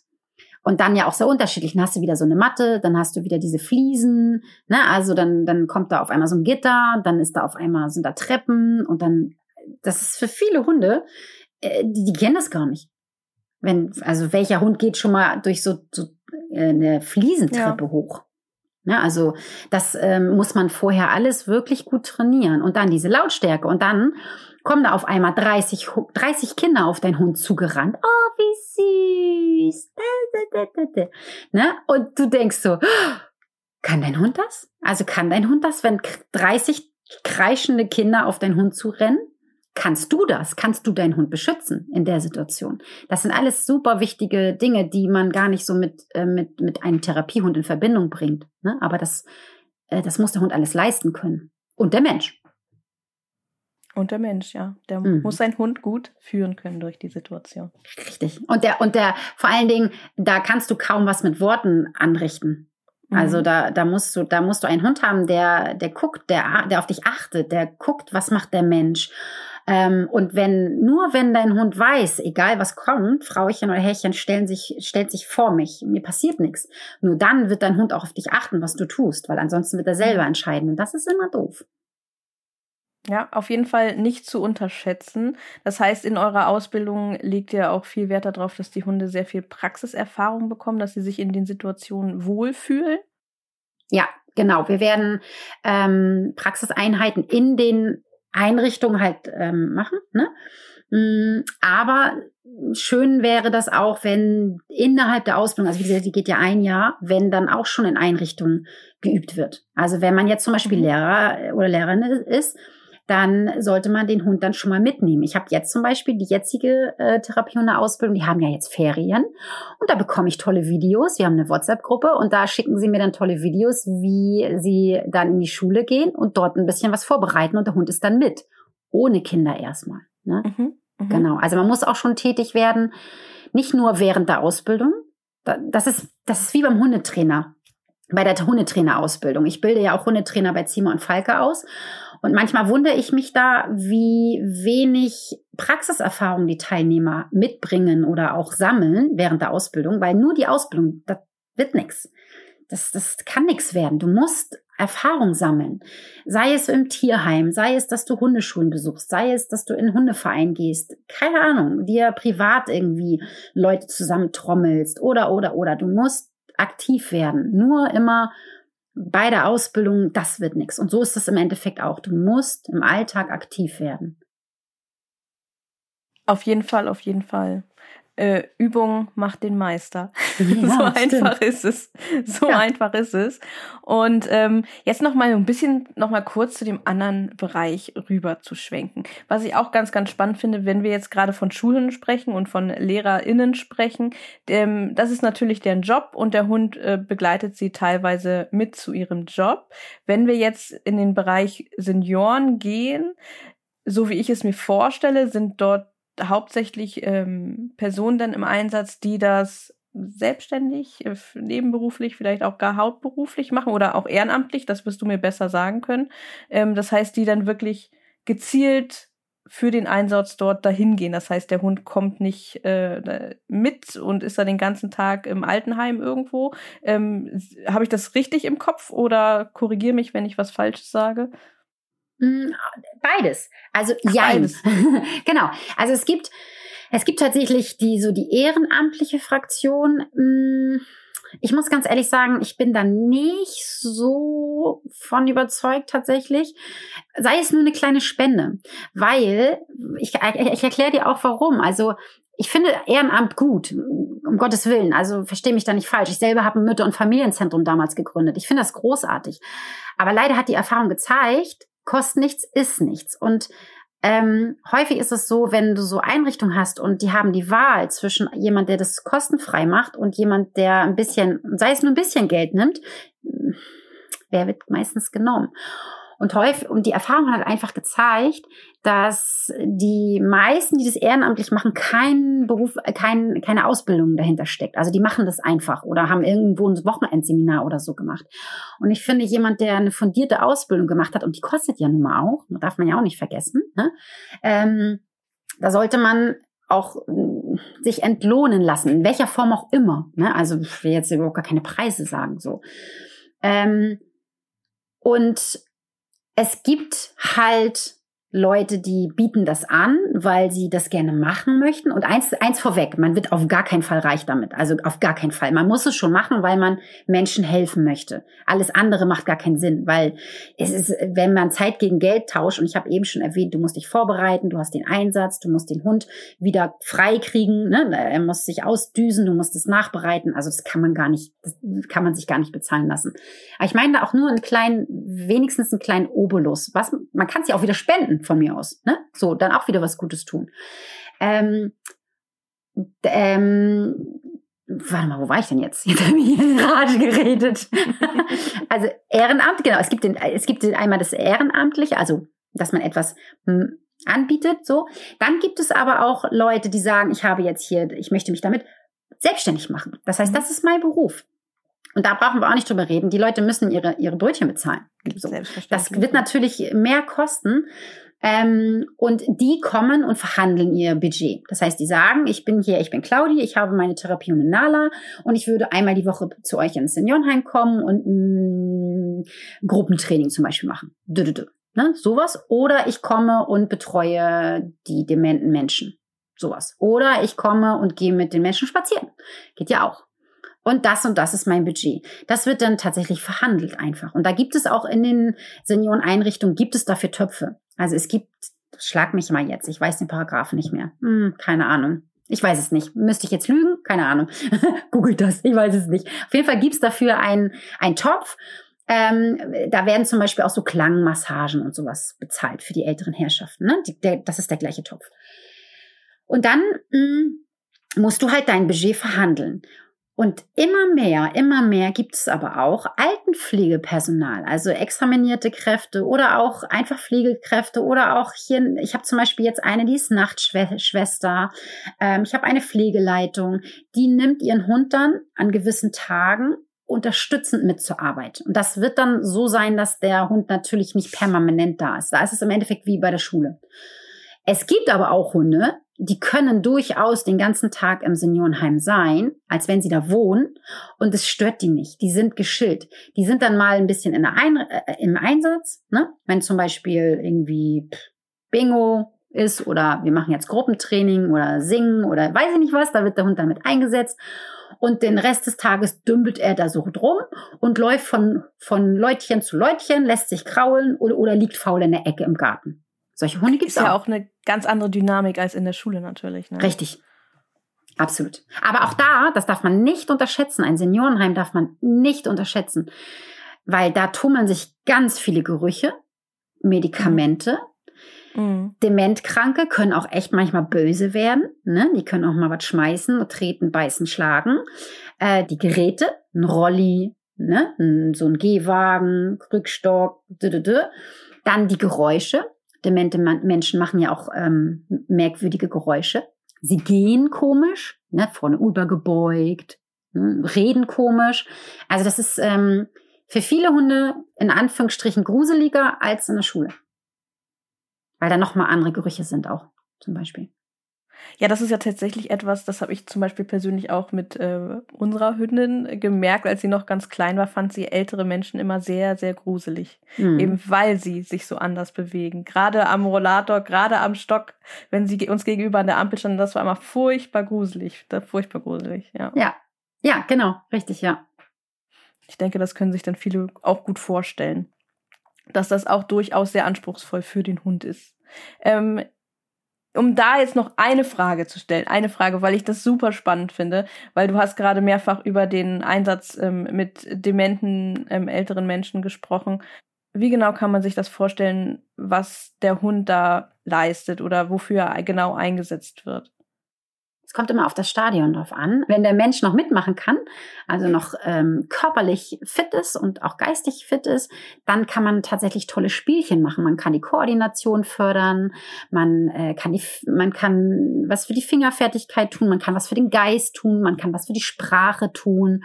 Ähm, da sind unfassbar tolle viele Spiele, die, wo man den Hund mit einbinden kann äh, sei es mal jetzt zum Beispiel, man kann zum, man kann so Fühlsäckchen zum Beispiel machen. Der, der Hund bringt dann so Fühlsäckchen zu den älteren Herrschaften, kann die zum Beispiel auf den Schoß legen, wenn die im Rolli sitzen oder so. Und ähm, da kann der Mensch dann reinfassen. Oder äh, eine ganz, ganz, ganz in Anführungsstrichen einfache Geschichte, ein Leckerli auf eine Suppenkelle und dem Hund die, die Suppenkelle hinhalten. Auch das ist für viele Menschen dieses Greifen, dieses Festhalten ne, äh, nach vorne ähm, geben. Das ist für viele Menschen wirklich schwer. Oder einfach nur einen Ball werfen. Also du glaubst gar nicht, wie oft ich das schon gesehen habe, dass die Menschen sich nicht mehr wirklich gut bewegen können. Aber wenn der Hund da ist, oh, dann können sie auf einmal werfen. Dann können, sie auf einmal den Arm wieder bewegen. Ne? Und das passiert so ganz nebenbei. Und äh, der, der Mensch, der merkt es nicht, dass er das gerade gemacht hat, wenn man ihn darauf hinweist. Oder aber auch, was auch immer sehr, sehr spannend ist, einfach erzählen. Das heißt, die Menschen hatten, hatten ja mal ein erfülltes Leben. Das heißt, sie haben auch mal einen Hund gehabt. Oder, oder, oder. Und erzählen dann von, von, dem, von dem Hund. Ne? Also es gibt dann auch Menschen, die haben dann jedes Mal einen anderen Hund gehabt. das macht ja nicht, sehr egal. Ne? Und sie erinnern sich und da kommen Gefühle kommen raus und sie öffnen sich. Ansonsten sitzen sie vielleicht nur in ihrer Ecke in ihrem Rollstuhl und ja dümpeln so vor sich hin. Und wenn der Hund da ist, dann kommt da wieder Leben in die Bude. Ne? Also ganz viele Bereiche. Ich habe eben das schon erwähnt, wenn das Stadium schon sehr fortgeschritten ist. Ich habe das mit Nala selber erlebt. Da war ich bei einem älteren Herrn, der schon sehr fortgeschritten war und da war die Hand so ganz verspastigt. Also die war richtig zusammengekniffen. Und dann habe ich da Leberwurst in die Handinnenfläche geschmiert und Nala hat das ganz vorsichtig rausgeleckt. Wir sprechen hier von Sekunden. Aber ein paar Sekunden war diese Hand offen. Das hat keine äh, Physiotherapeutin oder Therapeut hinbekommen. In den letzten, weiß ich nicht wie viel, ne? Das ist ja auch schon jetzt ein bisschen her. Und Nala hat das innerhalb von Sekunden hinbekommen, dass diese Hand sich geöffnet hat. Sowas okay. zum Beispiel. Beeindruckend. Ne? Also sehr breit ist das. Ja, wahnsinnig beeindruckend. Okay. Äh, danke für den, für den Einblick in die unterschiedlichen Bereiche. Ähm, kommen wir mal wieder zurück und dann vielleicht auch auf das Ende der Ausbildung. Du hast ja gesagt, bei euch dauert die Ausbildung ein Jahr und im Anschluss an das äh, findet eine Prüfung statt. Wie kann man sich das vorstellen? Was wird da abgeprüft oder in was für Bereiche teilt sich das? Ja, auch da sind wir ja immer am Wachsen. Ich habe am Anfang ja schon gesagt, dass wir uns immer stetig weiterentwickeln und wir haben ja vor zwei Wochen zwei, drei Wochen, zwei Wochen, eine Prüfung gerade durchlebt mit unseren lieben Teilnehmern. Und da haben wir beschlossen, dass wir das gerade ändern werden, weil Unsere Prüfung ist sehr umfangreich. Wir prüfen nämlich auch den Sachkundenachweis, habe ich ja schon erzählt. Das heißt, wir müssen bei uns den Hundeführerschein machen. Das machen wir über den Docu-Test. Und die ist, beinhaltet einmal eine Theorieprüfung ähm, mit den Sachkundenfragen von dem Docu-Test. Da haben wir keinen Einwicken, wollen wir auch nicht. Wir wollen das mhm. ja auch äh, so mhm. professionell mhm. haben. Und einen Bereich aus der Therapiehundearbeit, also theoretische Fragen, die kommen von uns. Und dann gibt es noch den, den Hundeführerschein Praxisteil. Das werden wir nächstes Mal anders machen. Das werden wir an einem Tag machen. Und am nächsten Tag wird dann die praktische Prüfung mit den entweder Kindern, Senioren, je nachdem, was es halt ist, ähm, sein. Und danach ein Fachgespräch.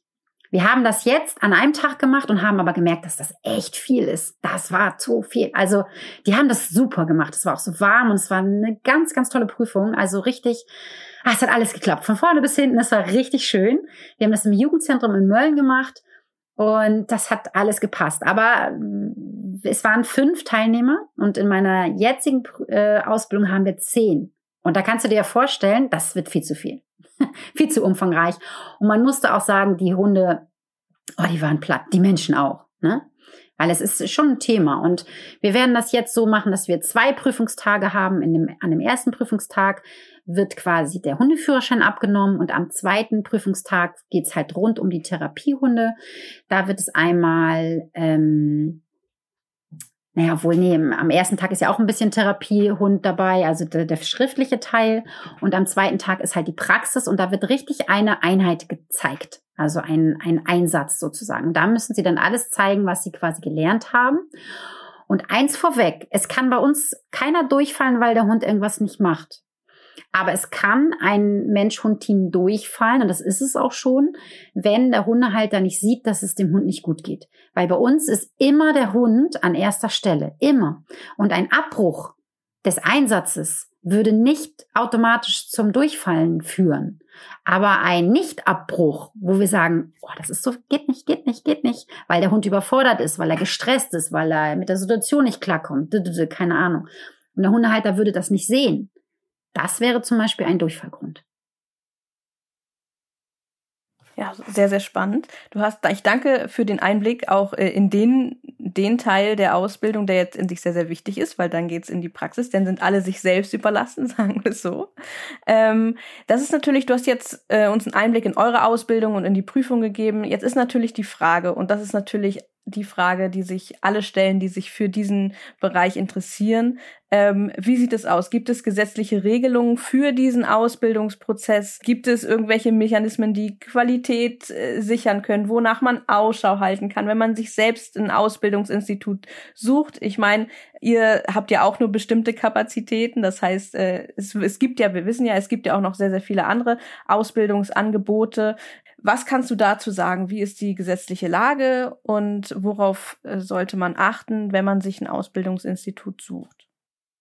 Mhm, ja, das ist tatsächlich immer ein, ein Thema. Ja, und es, ich kann das nur mit einer, mit einem Wort beantworten, mit Nein. Also nein, es gibt keine gesetzliche Lage tatsächlich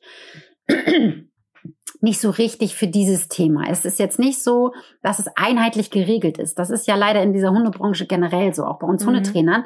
Äh, ja, wir brauchen den Paragraph 11 Schein, aber wie sieht er aus? Pff, das ist keine Socke, ne? Also jeder, jedes Veterinäramt entscheidet es unterschiedlich. Für den einen Bereich reicht es, also in, der, in Hamburg äh, reicht das und das und dann ist es sogar Stadtteil also abhängig, ne? Da reicht das, da reicht das, da reicht das, da reicht das. Und so ist es bei uns, so ist es hier auch. Jeder kann im Endeffekt. Ich kann auch jetzt einfach sagen, du kommst eine Stunde zu mir, ich unterrichte dich und dann gebe ich dir ein Zertifikat und dann bist du Therapiehund. Hundeteam. Leider ist es so. Und wenn ich euch eins mit auf den Weg geben kann, egal wo ihr eure Ausbildung macht, A, hört immer auf euer Herz. Also Guckt immer, wie sieht das dort aus? Wie wird mit den Menschen umgegangen? Werden eure Fragen beantwortet? Ist da jemand, der sich, ähm, der sich für euch als als Team interessiert? Was muss der Hund leisten? Also wenn ihr bei einem Eignungstest seid und da wird verlangt, dass ihr den Kopf eures Hundes, äh, dass dass irgendein, nee, Moment mal, jetzt muss ich mich mal sortieren, dass wenn ähm, dass der Hund da liegt, dass verlangt wird, dass der Mensch den Kopf auf den Hund legt. So, das wollte ich sagen dann sagt ihr vielen Dank, war nett bei euch, aber tschüss. Weil das, Klar kann das irgendwie dazugehören und manche Hunde mögen das auch, aber das sollte auf gar keinen Fall eine Pflicht, irgendwie Pflicht sein. Das sagt dir eigentlich schon, dass das ähm, kein so gutes Ausbildungsinstitut sein kann, weil es geht da nicht um das Wohl des Hundes. Weil nicht jeder Hund muss es zwingen können. Wenn er es schön findet, ist super. Aber wenn nicht, ist es auch okay. Und es gibt leider keine richtige Gesetzeslage. Es gibt das Tierschutzgesetz und es gibt die Tierschutzhundeverordnung. Und daran halten wir uns. Also das ist auch ein Teil unserer, unserer Sachkunde. Ne? Und beim Sachkundenachweis wird das halt auch abgefragt, so dass die ähm, Teams das halt kennen und sich daran halten. Aber rein für die Therapiehundearbeit gibt es kein Gesetz. Du brauchst in einigen Bereichen einen Elver, den Paragraph 11 Schein. Ich zum Beispiel, ich habe zwei. Ich habe einmal den Paragraph 11 für den Hundetrainer und ich habe den Paragraph 11 für die, für die Therapiehundearbeit. Aber ich glaube, auch das ist Auslegungssache vom Veterinäramt. Das kommt immer drauf an, wo du arbeitest. Ähm, will der Träger das auch? Das kann ja auch sein, dass der Träger sagt, nein, ich möchte gerne, dass du einen Paragraph 11 Schein hast. Dann musst du halt dich beim Veterinäramt melden und das da einmal nachfragen.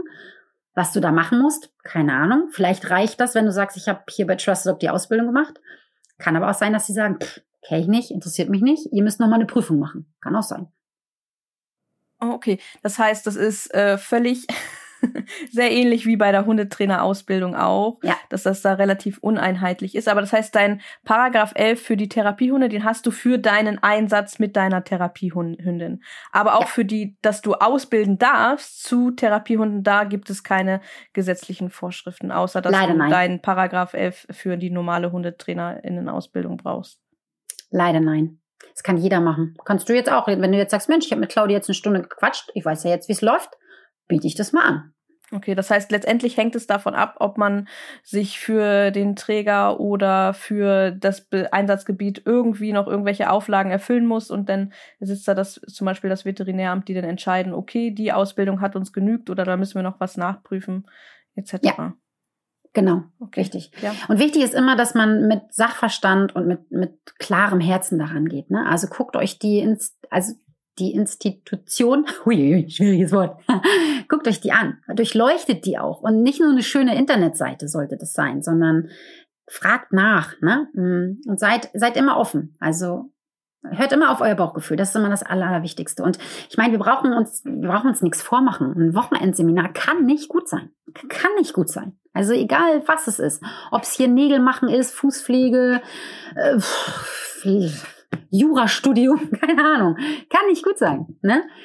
Ja, da muss man äh, immer gucken. Und, und was möchte ich, das muss man ja auch immer noch, ähm, noch mal im Kopf haben. Was möchte ich später mal machen? Ne? Also möchte ich ähm, ein Besuchshund werden oder möchte ich wirklich ähm, den als Schulhund einsetzen oder oder oder? Also was ist meine mein Begehr mit diesem Schein, den ich dann habe? Ne? Mhm.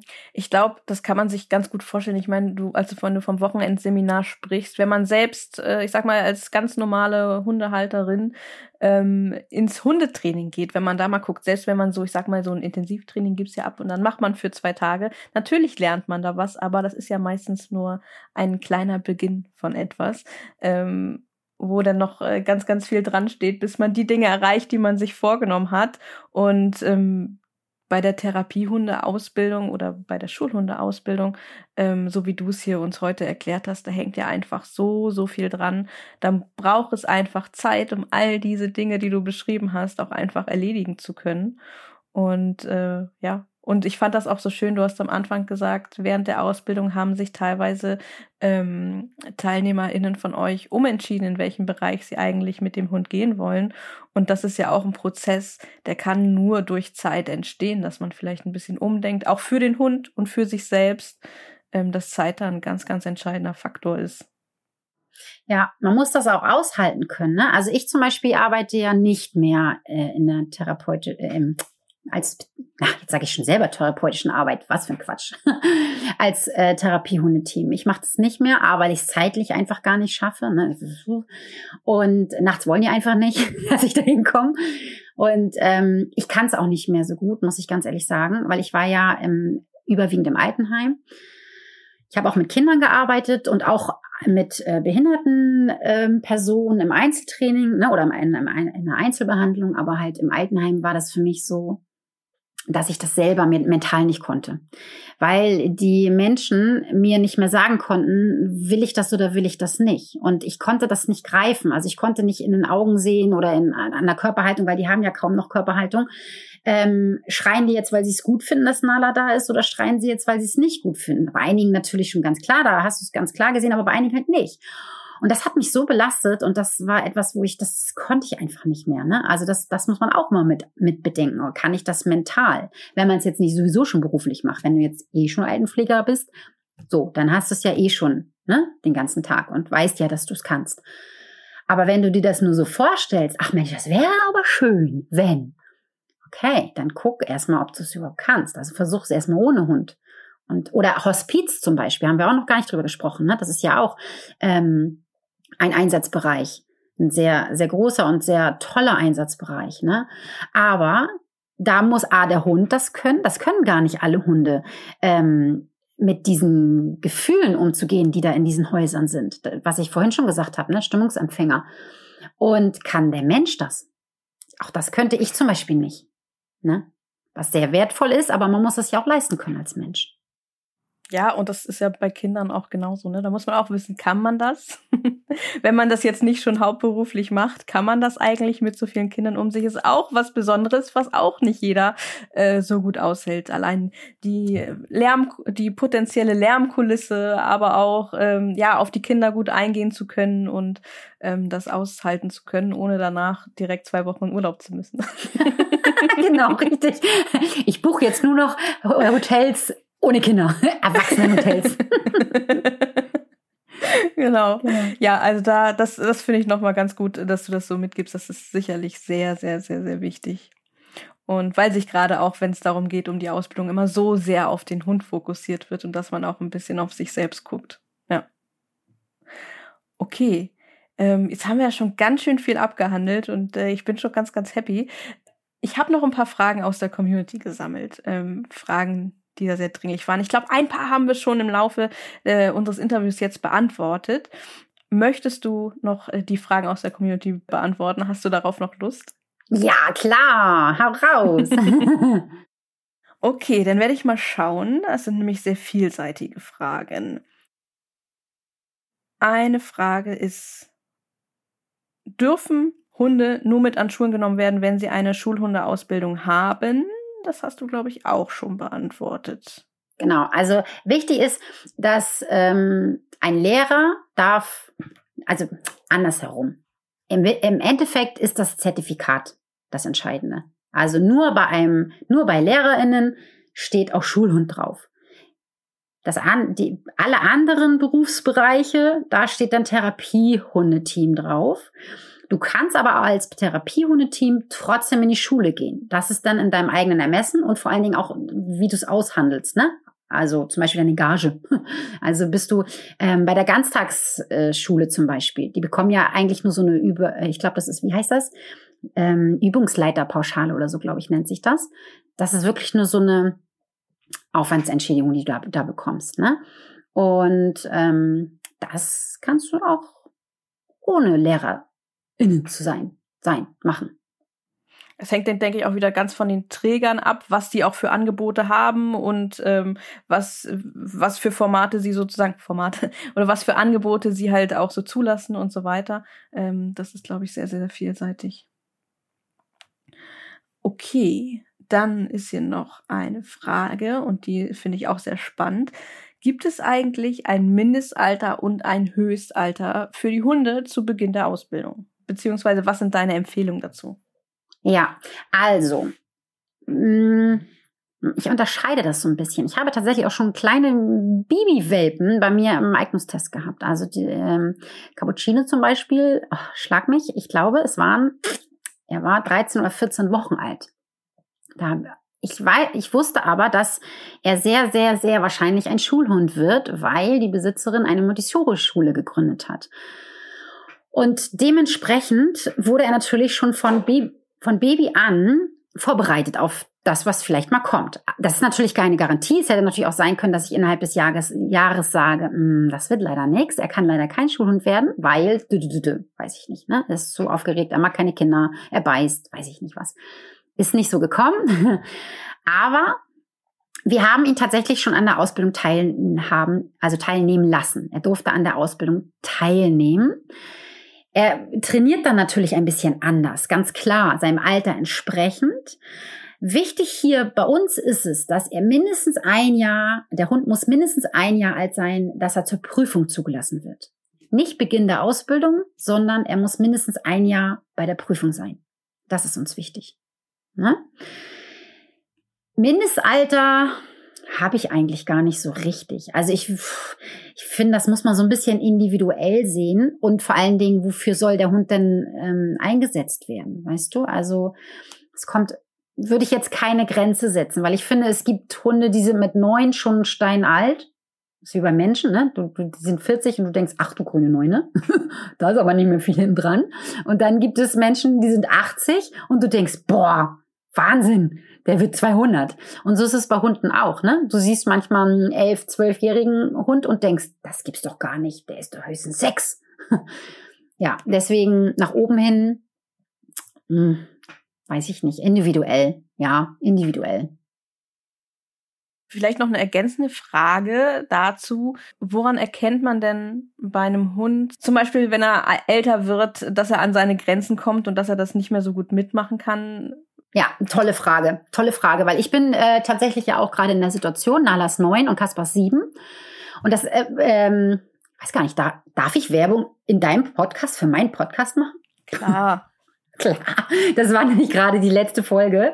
Die, die, mein Podcast, da heißt die letzte Folge Alter Hund, na Hund. Und da habe ich über Nala gesprochen, Nalas neun.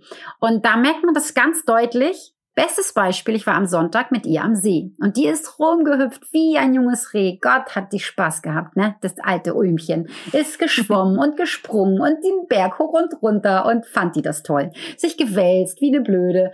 Und gestern kamen die nicht aus den Socken, ne? Kam nicht hoch, ihr tat hinten anscheinend alles weh, er konnte sich nicht richtig strecken. Und das ist natürlich auch etwas, wo man ganz, ganz doll drauf achten muss. Das heißt, wenn du in die Therapie gehst, dann ist das, oder in den Einsatz gehst, dann ist das sehr anstrengend für den Hund. Und je nachdem, was du machen möchtest, nehmen wir jetzt mal zum Beispiel am Rolli laufen. Das ist unfassbar anstrengend für die Hunde, weil sie müssen ja ganz langsam gehen. Welcher Hund kann schon ganz langsam gehen und dann auch noch an so einem Rolli, also an so einem Rollstuhl? Mhm. Kaspar zum Beispiel kann das nicht so gut, weil der eine ganz schnelle Gangart hat von Haus aus. Nala ist ja sowieso so faul, das heißt, die geht ja sowieso langsamer. Deswegen ist es für sie besser. Ne? Und wenn du aber einen Hund hast, so wie Kaspar, der sich da immer sehr zusammenreißen muss, der wird es machen, aber es ist für ihn super anstrengend. Das, der ist danach fix und foxy, wenn der so langsam gehen muss. Das ist so wie, mach mal langsam eine Liegestütz. Naja, herzlichen Glückwunsch. Ne? Das ist anstrengend. Und da muss man immer gucken, wie kaputt ist mein Hund danach und vor allen Dingen, wie schnell re regeneriert er sich. Braucht der Hund dann drei Wochen, um wieder klarzukommen oder schläft er zwei Stunden hm, oder zwei Tage oder ein Tag oder so, ne? Ist er, kommt er schlecht hoch? Ist er danach gereizt? Das ist auch ein ganz großer Punkt, ne? Also nicht nur alte Menschen werden wunderlich, sondern auch alte Hunde werden wunderlich, weil das kann auch sein, dass dein Hund das immer gut abkonnte in der Klasse zum Beispiel und auf einmal jetzt zieht er sich zurück in der Stunde oder wird grummelig oder ist schlecht gelaunt. Man kennt ja seinen Hund. Ne? Was auch ein großes Thema ist, so läufige Hünden zum Beispiel, wenn sie, ne, wenn sie läufig sind. Die können auch nicht mit in die Schule oder in den Einsatz. Oder, ne? Also das sind alles so Dinge, die man mit beachten muss. Also nicht nur das Alter, sondern auch den Hormonstatus. Klar, klar. Okay, vielleicht in dem ähm, Zuge auch direkt nochmal. Kann man die Therapiehundeausbildung eigentlich auch parallel zu der eigenen Fachausbildung machen? Was hältst du davon? Hm, das kommt ganz auf dich drauf an. Ich habe jetzt gerade eine gehabt, die ist Schulleiterin und hat parallel die Seelsorge, die Seelensorge-Ausbildung gemacht. Ich weiß gar nicht, ob man das so nennt, aber sie ist jetzt Seelensorge. Ich weiß es nicht genau. Was übrigens sehr erschreckend war, sie hatte ihren ersten Termin und es waren 50 Kinder da. 50. Also ich fand es sehr erschreckend. Sie hat gedacht, na, ob da jemand kommt.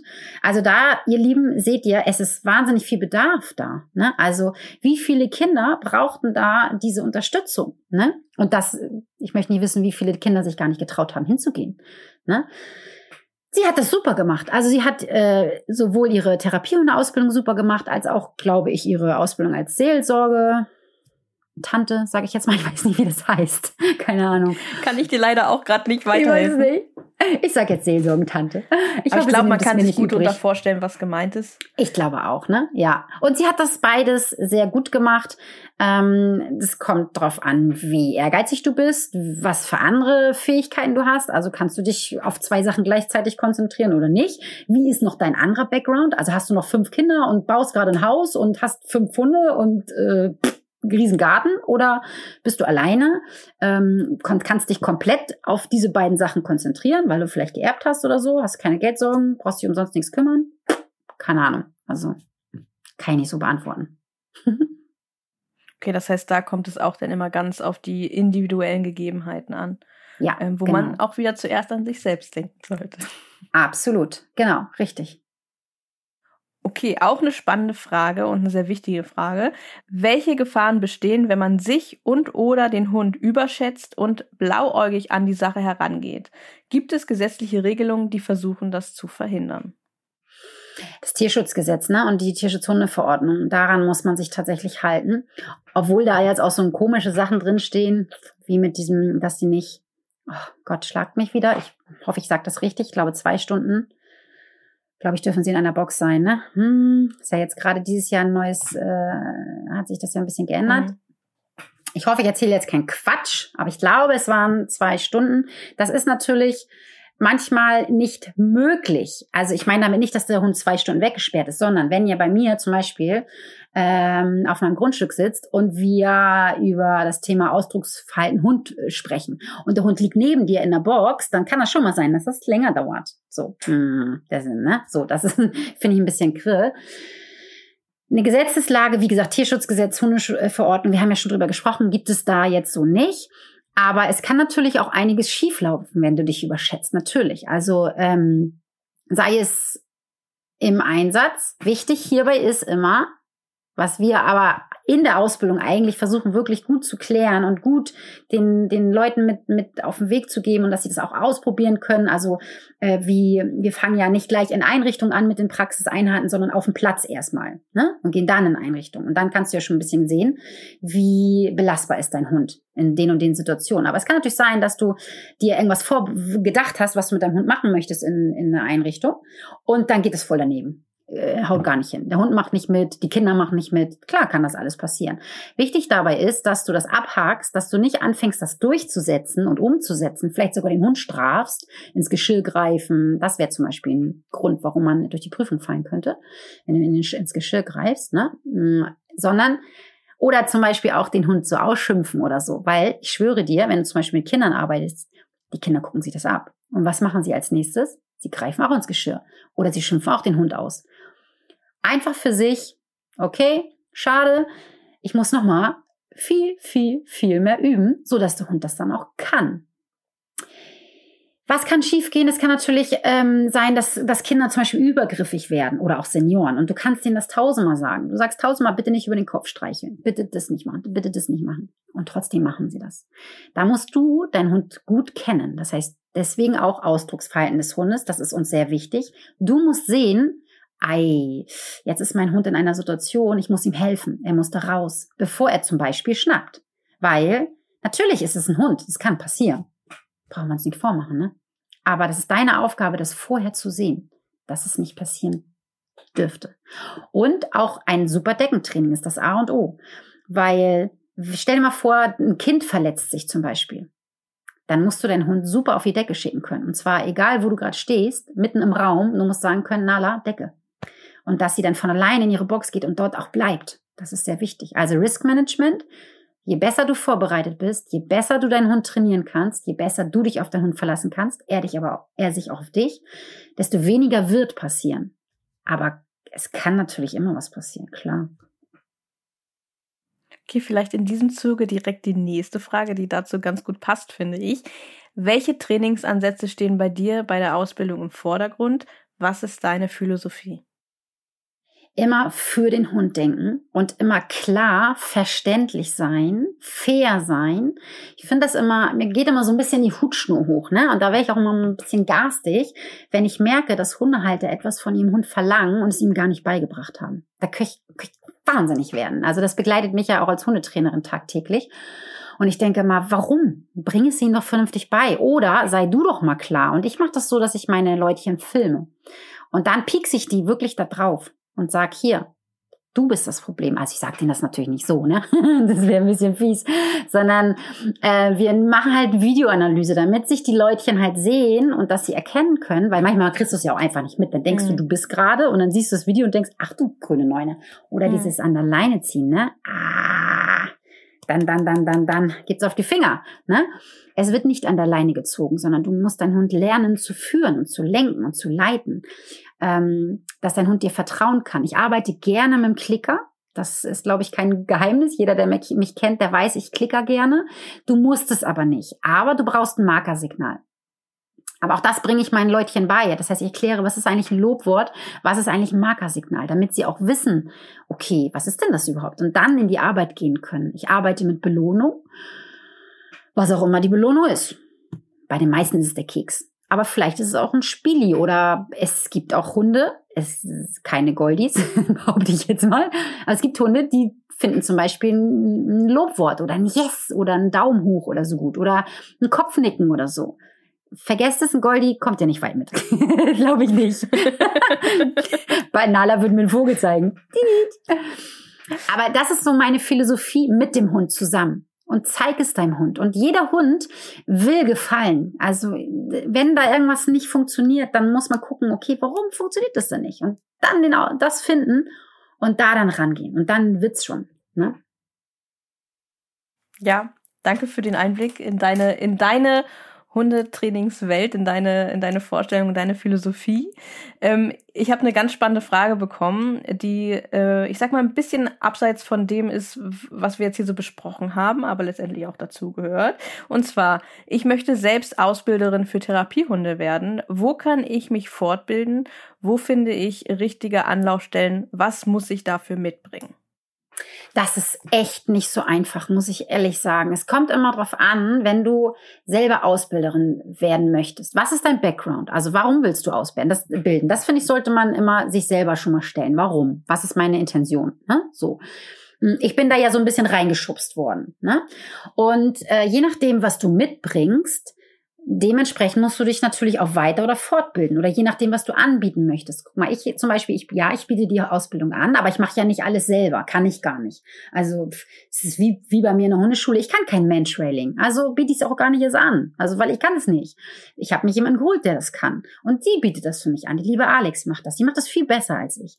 Und so ist es in meiner Ausbildung auch. Das heißt, wenn du eine Ausbildung anbieten möchtest, dann musst du wissen, okay, was möchtest du anbieten, welchen Bereich? Weil ich finde, die Therapiehundeausbildung umfasst oder sollte zumindest ganz viele Bereiche umfassen oder beinhalten. Und für jeden Bereich sollte man einen Experten haben, weil du kannst nicht alles können. Das ist, kennst du diese Autos, die alles an, an Werbung enthalten? Ich kann Klempnern, ich kann Dachdecken, ich kann Tischlern, ich kann äh, Strom, hier Elektronik machen. Dü, dü, dü ach so, und was machst du richtig? Und so finde ich, ist das auch, wenn du auf irgendwo auf eine Webseite kommst oder so und da steht auf einmal alles. Du kannst alles. Du kannst Hundeernährung, du kannst Hundephysio, du bist Hundetrainerin, du kannst, weiß ich nicht was, alles, brrr, äh, Tierärztin, das, das, das, das, das, das, das. Hm. Und bis 20 Jahre alt. Ach so. nee. Und so finde ich, ähm, sollte man auch an die Sache rangehen. Je umfassender du dich fortbildest. Also geh in Einrichtungen, besuche Ergotherapeuten, sprich mit ganz vielen Leuten, bilde dich im Sachen Hund fort. Also ich finde ja Hundetraining, es sei denn, du möchtest nur den Bereich Logopädie abdecken, zum Beispiel. Oder äh, so wie bei mir zum Beispiel, ich habe jemanden, die ja die Kindesentwicklung bespricht. Die ist natürlich in diesem Bereich ähm, sehr schön aus oder sehr umfassend ausgebildet. Ne? Die, sie braucht jetzt nicht unbedingt dieses Hundewissen. Das ist ja Quatsch. Ne? Oder ähm, eine Tierärztin hat nicht unbedingt Ahnung vom Verhalten des Hundes. Äh, selten sogar. Ne? So, aber sie weiß, worüber sie spricht, wenn sie uns beim Erste-Hilfe-Kurs anleitet. So, und da sollte man sich überlegen, welchen Bereich möchte ich abdecken.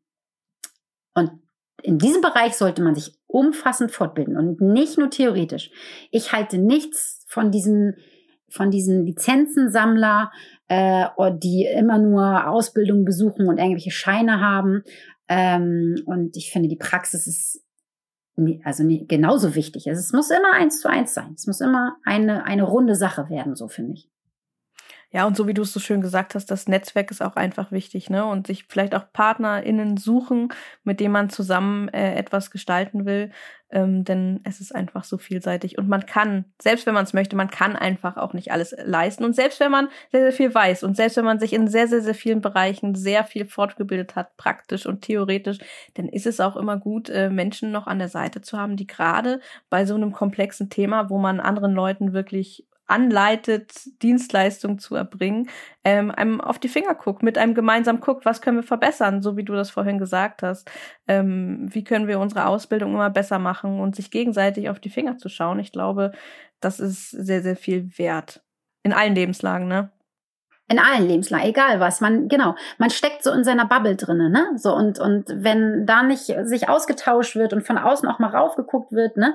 Ich zum Beispiel mache gerade meine, meine Homepage neu für die Therapiehunde-Geschichte. Ähm, und ich, ich lasse meinen Mann darüber gucken. Der hat ja gar keine Ahnung so von Hunden und, und ist da ja auch äh, eher so, ja, ich finde die Apple-Seite gut, weißt du, so clean. so.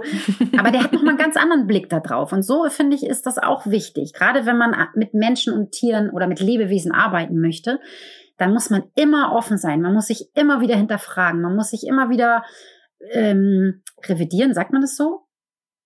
Widersprechen? Ja vielleicht manchmal. Reflektieren. genau. Reflekt, reflektieren, genau, das ist auch, ja, genau, reflektieren. Ja, das ist schön. Danke, das nehmen wir. ja, und ich habe noch eine Frage, und nee, zwei Fragen habe ich tatsächlich noch bekommen. Und zwar zum einen, bist du zufrieden mit dem Ausbildungswesen in Deutschland bzw. Europa oder soll sich etwas ändern? Wenn ja, was? Oh, schwierige Frage, ja. Oh, richtig schwierige Frage. Da wird ja bei dem, bei dem Hundetrainer, bei der Hundetrainerausbildung auch so viel diskutiert. Ne? Ich finde, das ist sehr, sehr schwierig, da ein einheitliches Ding draus zu machen, muss ich ganz ehrlich sagen, weil es gibt so viele Richtungen.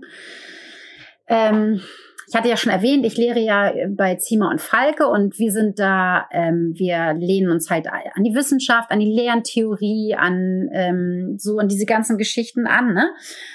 Aber auch, ich hatte ja auch schon vorher erwähnt, man muss trotzdem ja ganz viel praktische Erfahrung sammeln und das in diesem Bereich.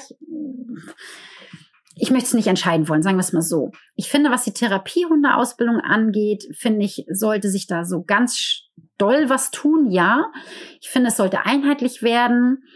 Ich finde, es sollte geregelter werden. Es ist wie mit der Hundetrainerausbildung mit dem Elver. Keiner weiß so richtig, wo es lang geht, wo es hingeht. Die Veterinärämter, die Ämter, die entscheiden so ein bisschen nach der Nase, ne, so. Das finde ich sollte schon ein bisschen einheitlicher geregelt werden.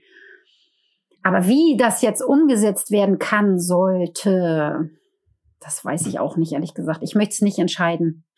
Weil ich, ich merke es ja selber es ist, es ist nicht so einfach ähm, und man wächst immer wieder und man möchte das noch und das noch und das noch verbessern und das muss verbessern und das muss noch rein, ach und das hat noch gefehlt. Wo fängst du an und wo hörst du auf? Es ist nicht so einfach. Aber ich finde, es sollten schon mehr Richtlinien geben, ja. Letztendlich sind es ja nur Richtlinien, ne? Worüber wir sprechen. Aber, aber wer bestimmt dann wieder die einheitlichen Geschichten? Ne? Das ist wie mit der Tierärztekammer, die Prüfung bei der Tierärztekammer. Also ich fand zum Beispiel, ich habe da so geteilte Meinung, muss ich ganz ehrlich sagen. Ne? Hier bei uns in Schleswig-Holstein ist es ja auch, sind es halt nur drei Menschen, die das abnehmen. Ich fand die Praxis, ich hätte sie, wenn ich das bestimmen würde, würde ich viel umfassender machen, die Praxis. Das Fachgespräch ist mir zu viel auswendig lernen. Das kann man schon schnell mal leisten, ohne dass man aber den Beruf wirklich verstanden hat, so, ne? Schwierig, schwierig. Also ein Feld, in dem es noch viel zu tun gibt.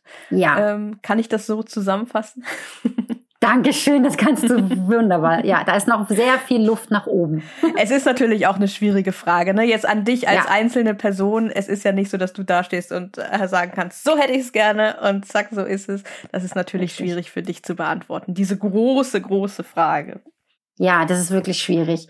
Und ähm, wie kann man das auch umsetzen? Das ist ja auch die nächste Frage. Ne? Wie kann man sich einbringen? Das wäre ja auch mal die nächste Frage. Selbst wenn man da jetzt sagen würde, ja, ich würde das und das und das und das machen wollen, woran, an wen wendet man sich? Wie bringt man sich da ein? Wie kann man das umsetzen? Eigentlich könnte man dazu fast eine eigene Folge machen, ne? Ja, auf jeden Fall, auf jeden Fall. Auch nicht Frage. nur, auch ganz allgemein, ne? Also auch was die Hundetrainerinnenausbildung angeht. Ja ähm, da kann man sicherlich noch mal, das ist sehr, sehr spannend. Ähm, Gerade auch, da ich, wenn ich mich, mich versuche, in deine Position reinzuversetzen, man dann ja auch an seine Grenzen kommt. Was kann ich überhaupt noch dafür tun? Wo kann ich mich engagieren? So wie du sagst, mit wem kann ich überhaupt sprechen, um überhaupt irgendwas zu bewegen?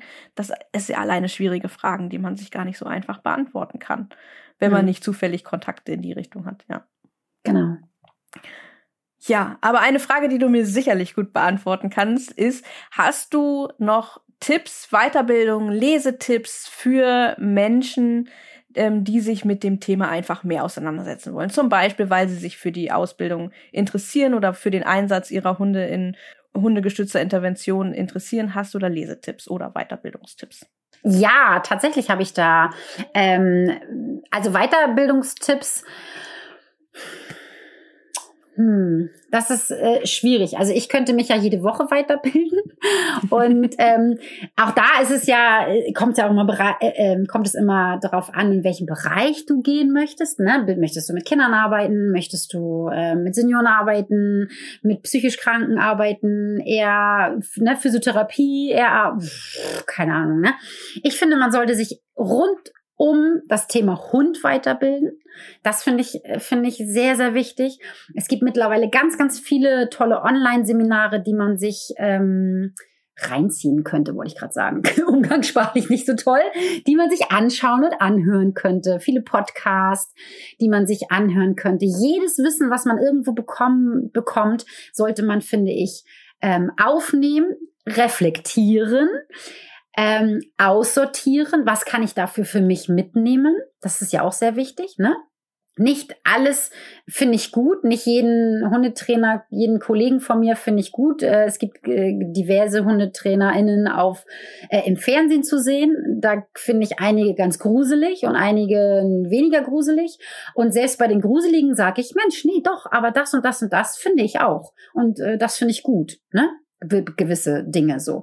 Das heißt immer, das, was ich ja schon mal gesagt habe, immer offen sein, immer das mitnehmen, was für einen gut ist.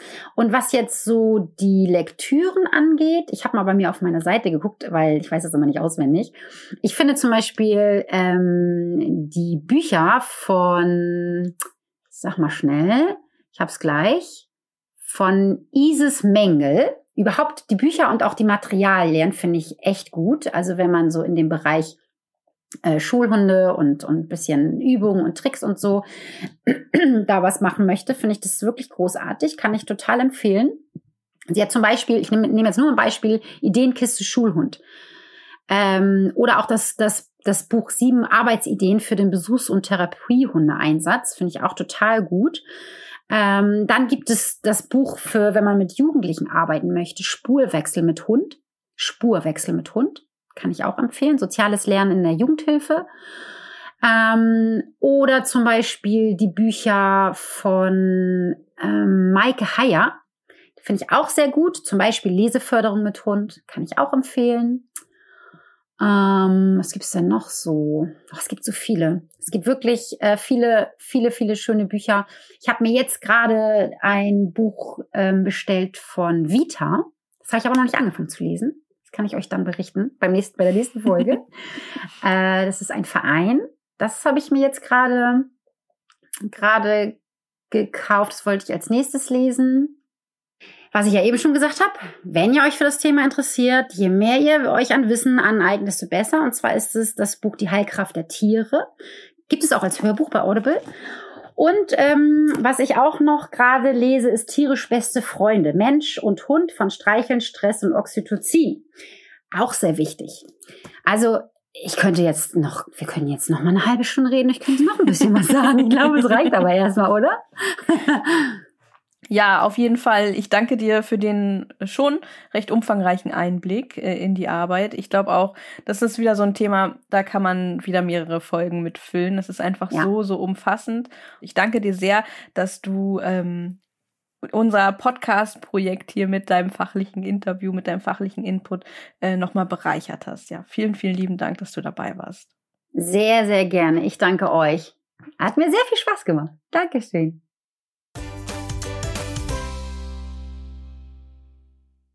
Ja. Und an dieser Stelle endet der erste Einblick in das Thema hundegestützte Intervention. Ich hoffe, euch hat die Folge gefallen und ihr habt Lust auf mehr. Alle Links zum Artikel zu Lesetipps und Co. und natürlich auch zu Claudia findet ihr wie immer in der Beschreibung in den Show Notes dieser Folge. Und wenn euch die Folge gefallen hat, dann lasst uns sehr gerne eine Bewertung da. Das ist ja mittlerweile bei fast jedem Podcast-Anbieter möglich. Und so habt ihr dann die Möglichkeit, uns mit ein paar Klicks ein wenig zu unterstützen. Darüber freuen wir uns sehr. Wir freuen uns über jedes Sternchen und natürlich auch immer über Feedback. Das dürft ihr uns per Mail an feedback@tadesandfriends.de oder auch ganz einfach als Nachricht auf Instagram an @cleverdogpodcast oder @tadesandfriends zukommen lassen. In der nächsten Woche folgt direkt die zweite Podcast-Folge zum Thema hundegestützte Intervention mit den von euch eingesendeten Erfahrungsberichten aus der Praxis und die sind wirklich sehr, sehr vielseitig. Wir haben Einblicke aus den unterschiedlichsten Bereichen, zum Beispiel von einem Besuchshundeteam, von Pädagogik-Begleithunden, von einer Sozialarbeiterin, einer Ergotherapeutin, einer Physiotherapeutin und einer Psychomotorikerin. Es wird also sehr, sehr spannend und ich freue mich, wenn du auch dann wieder mit dabei bist.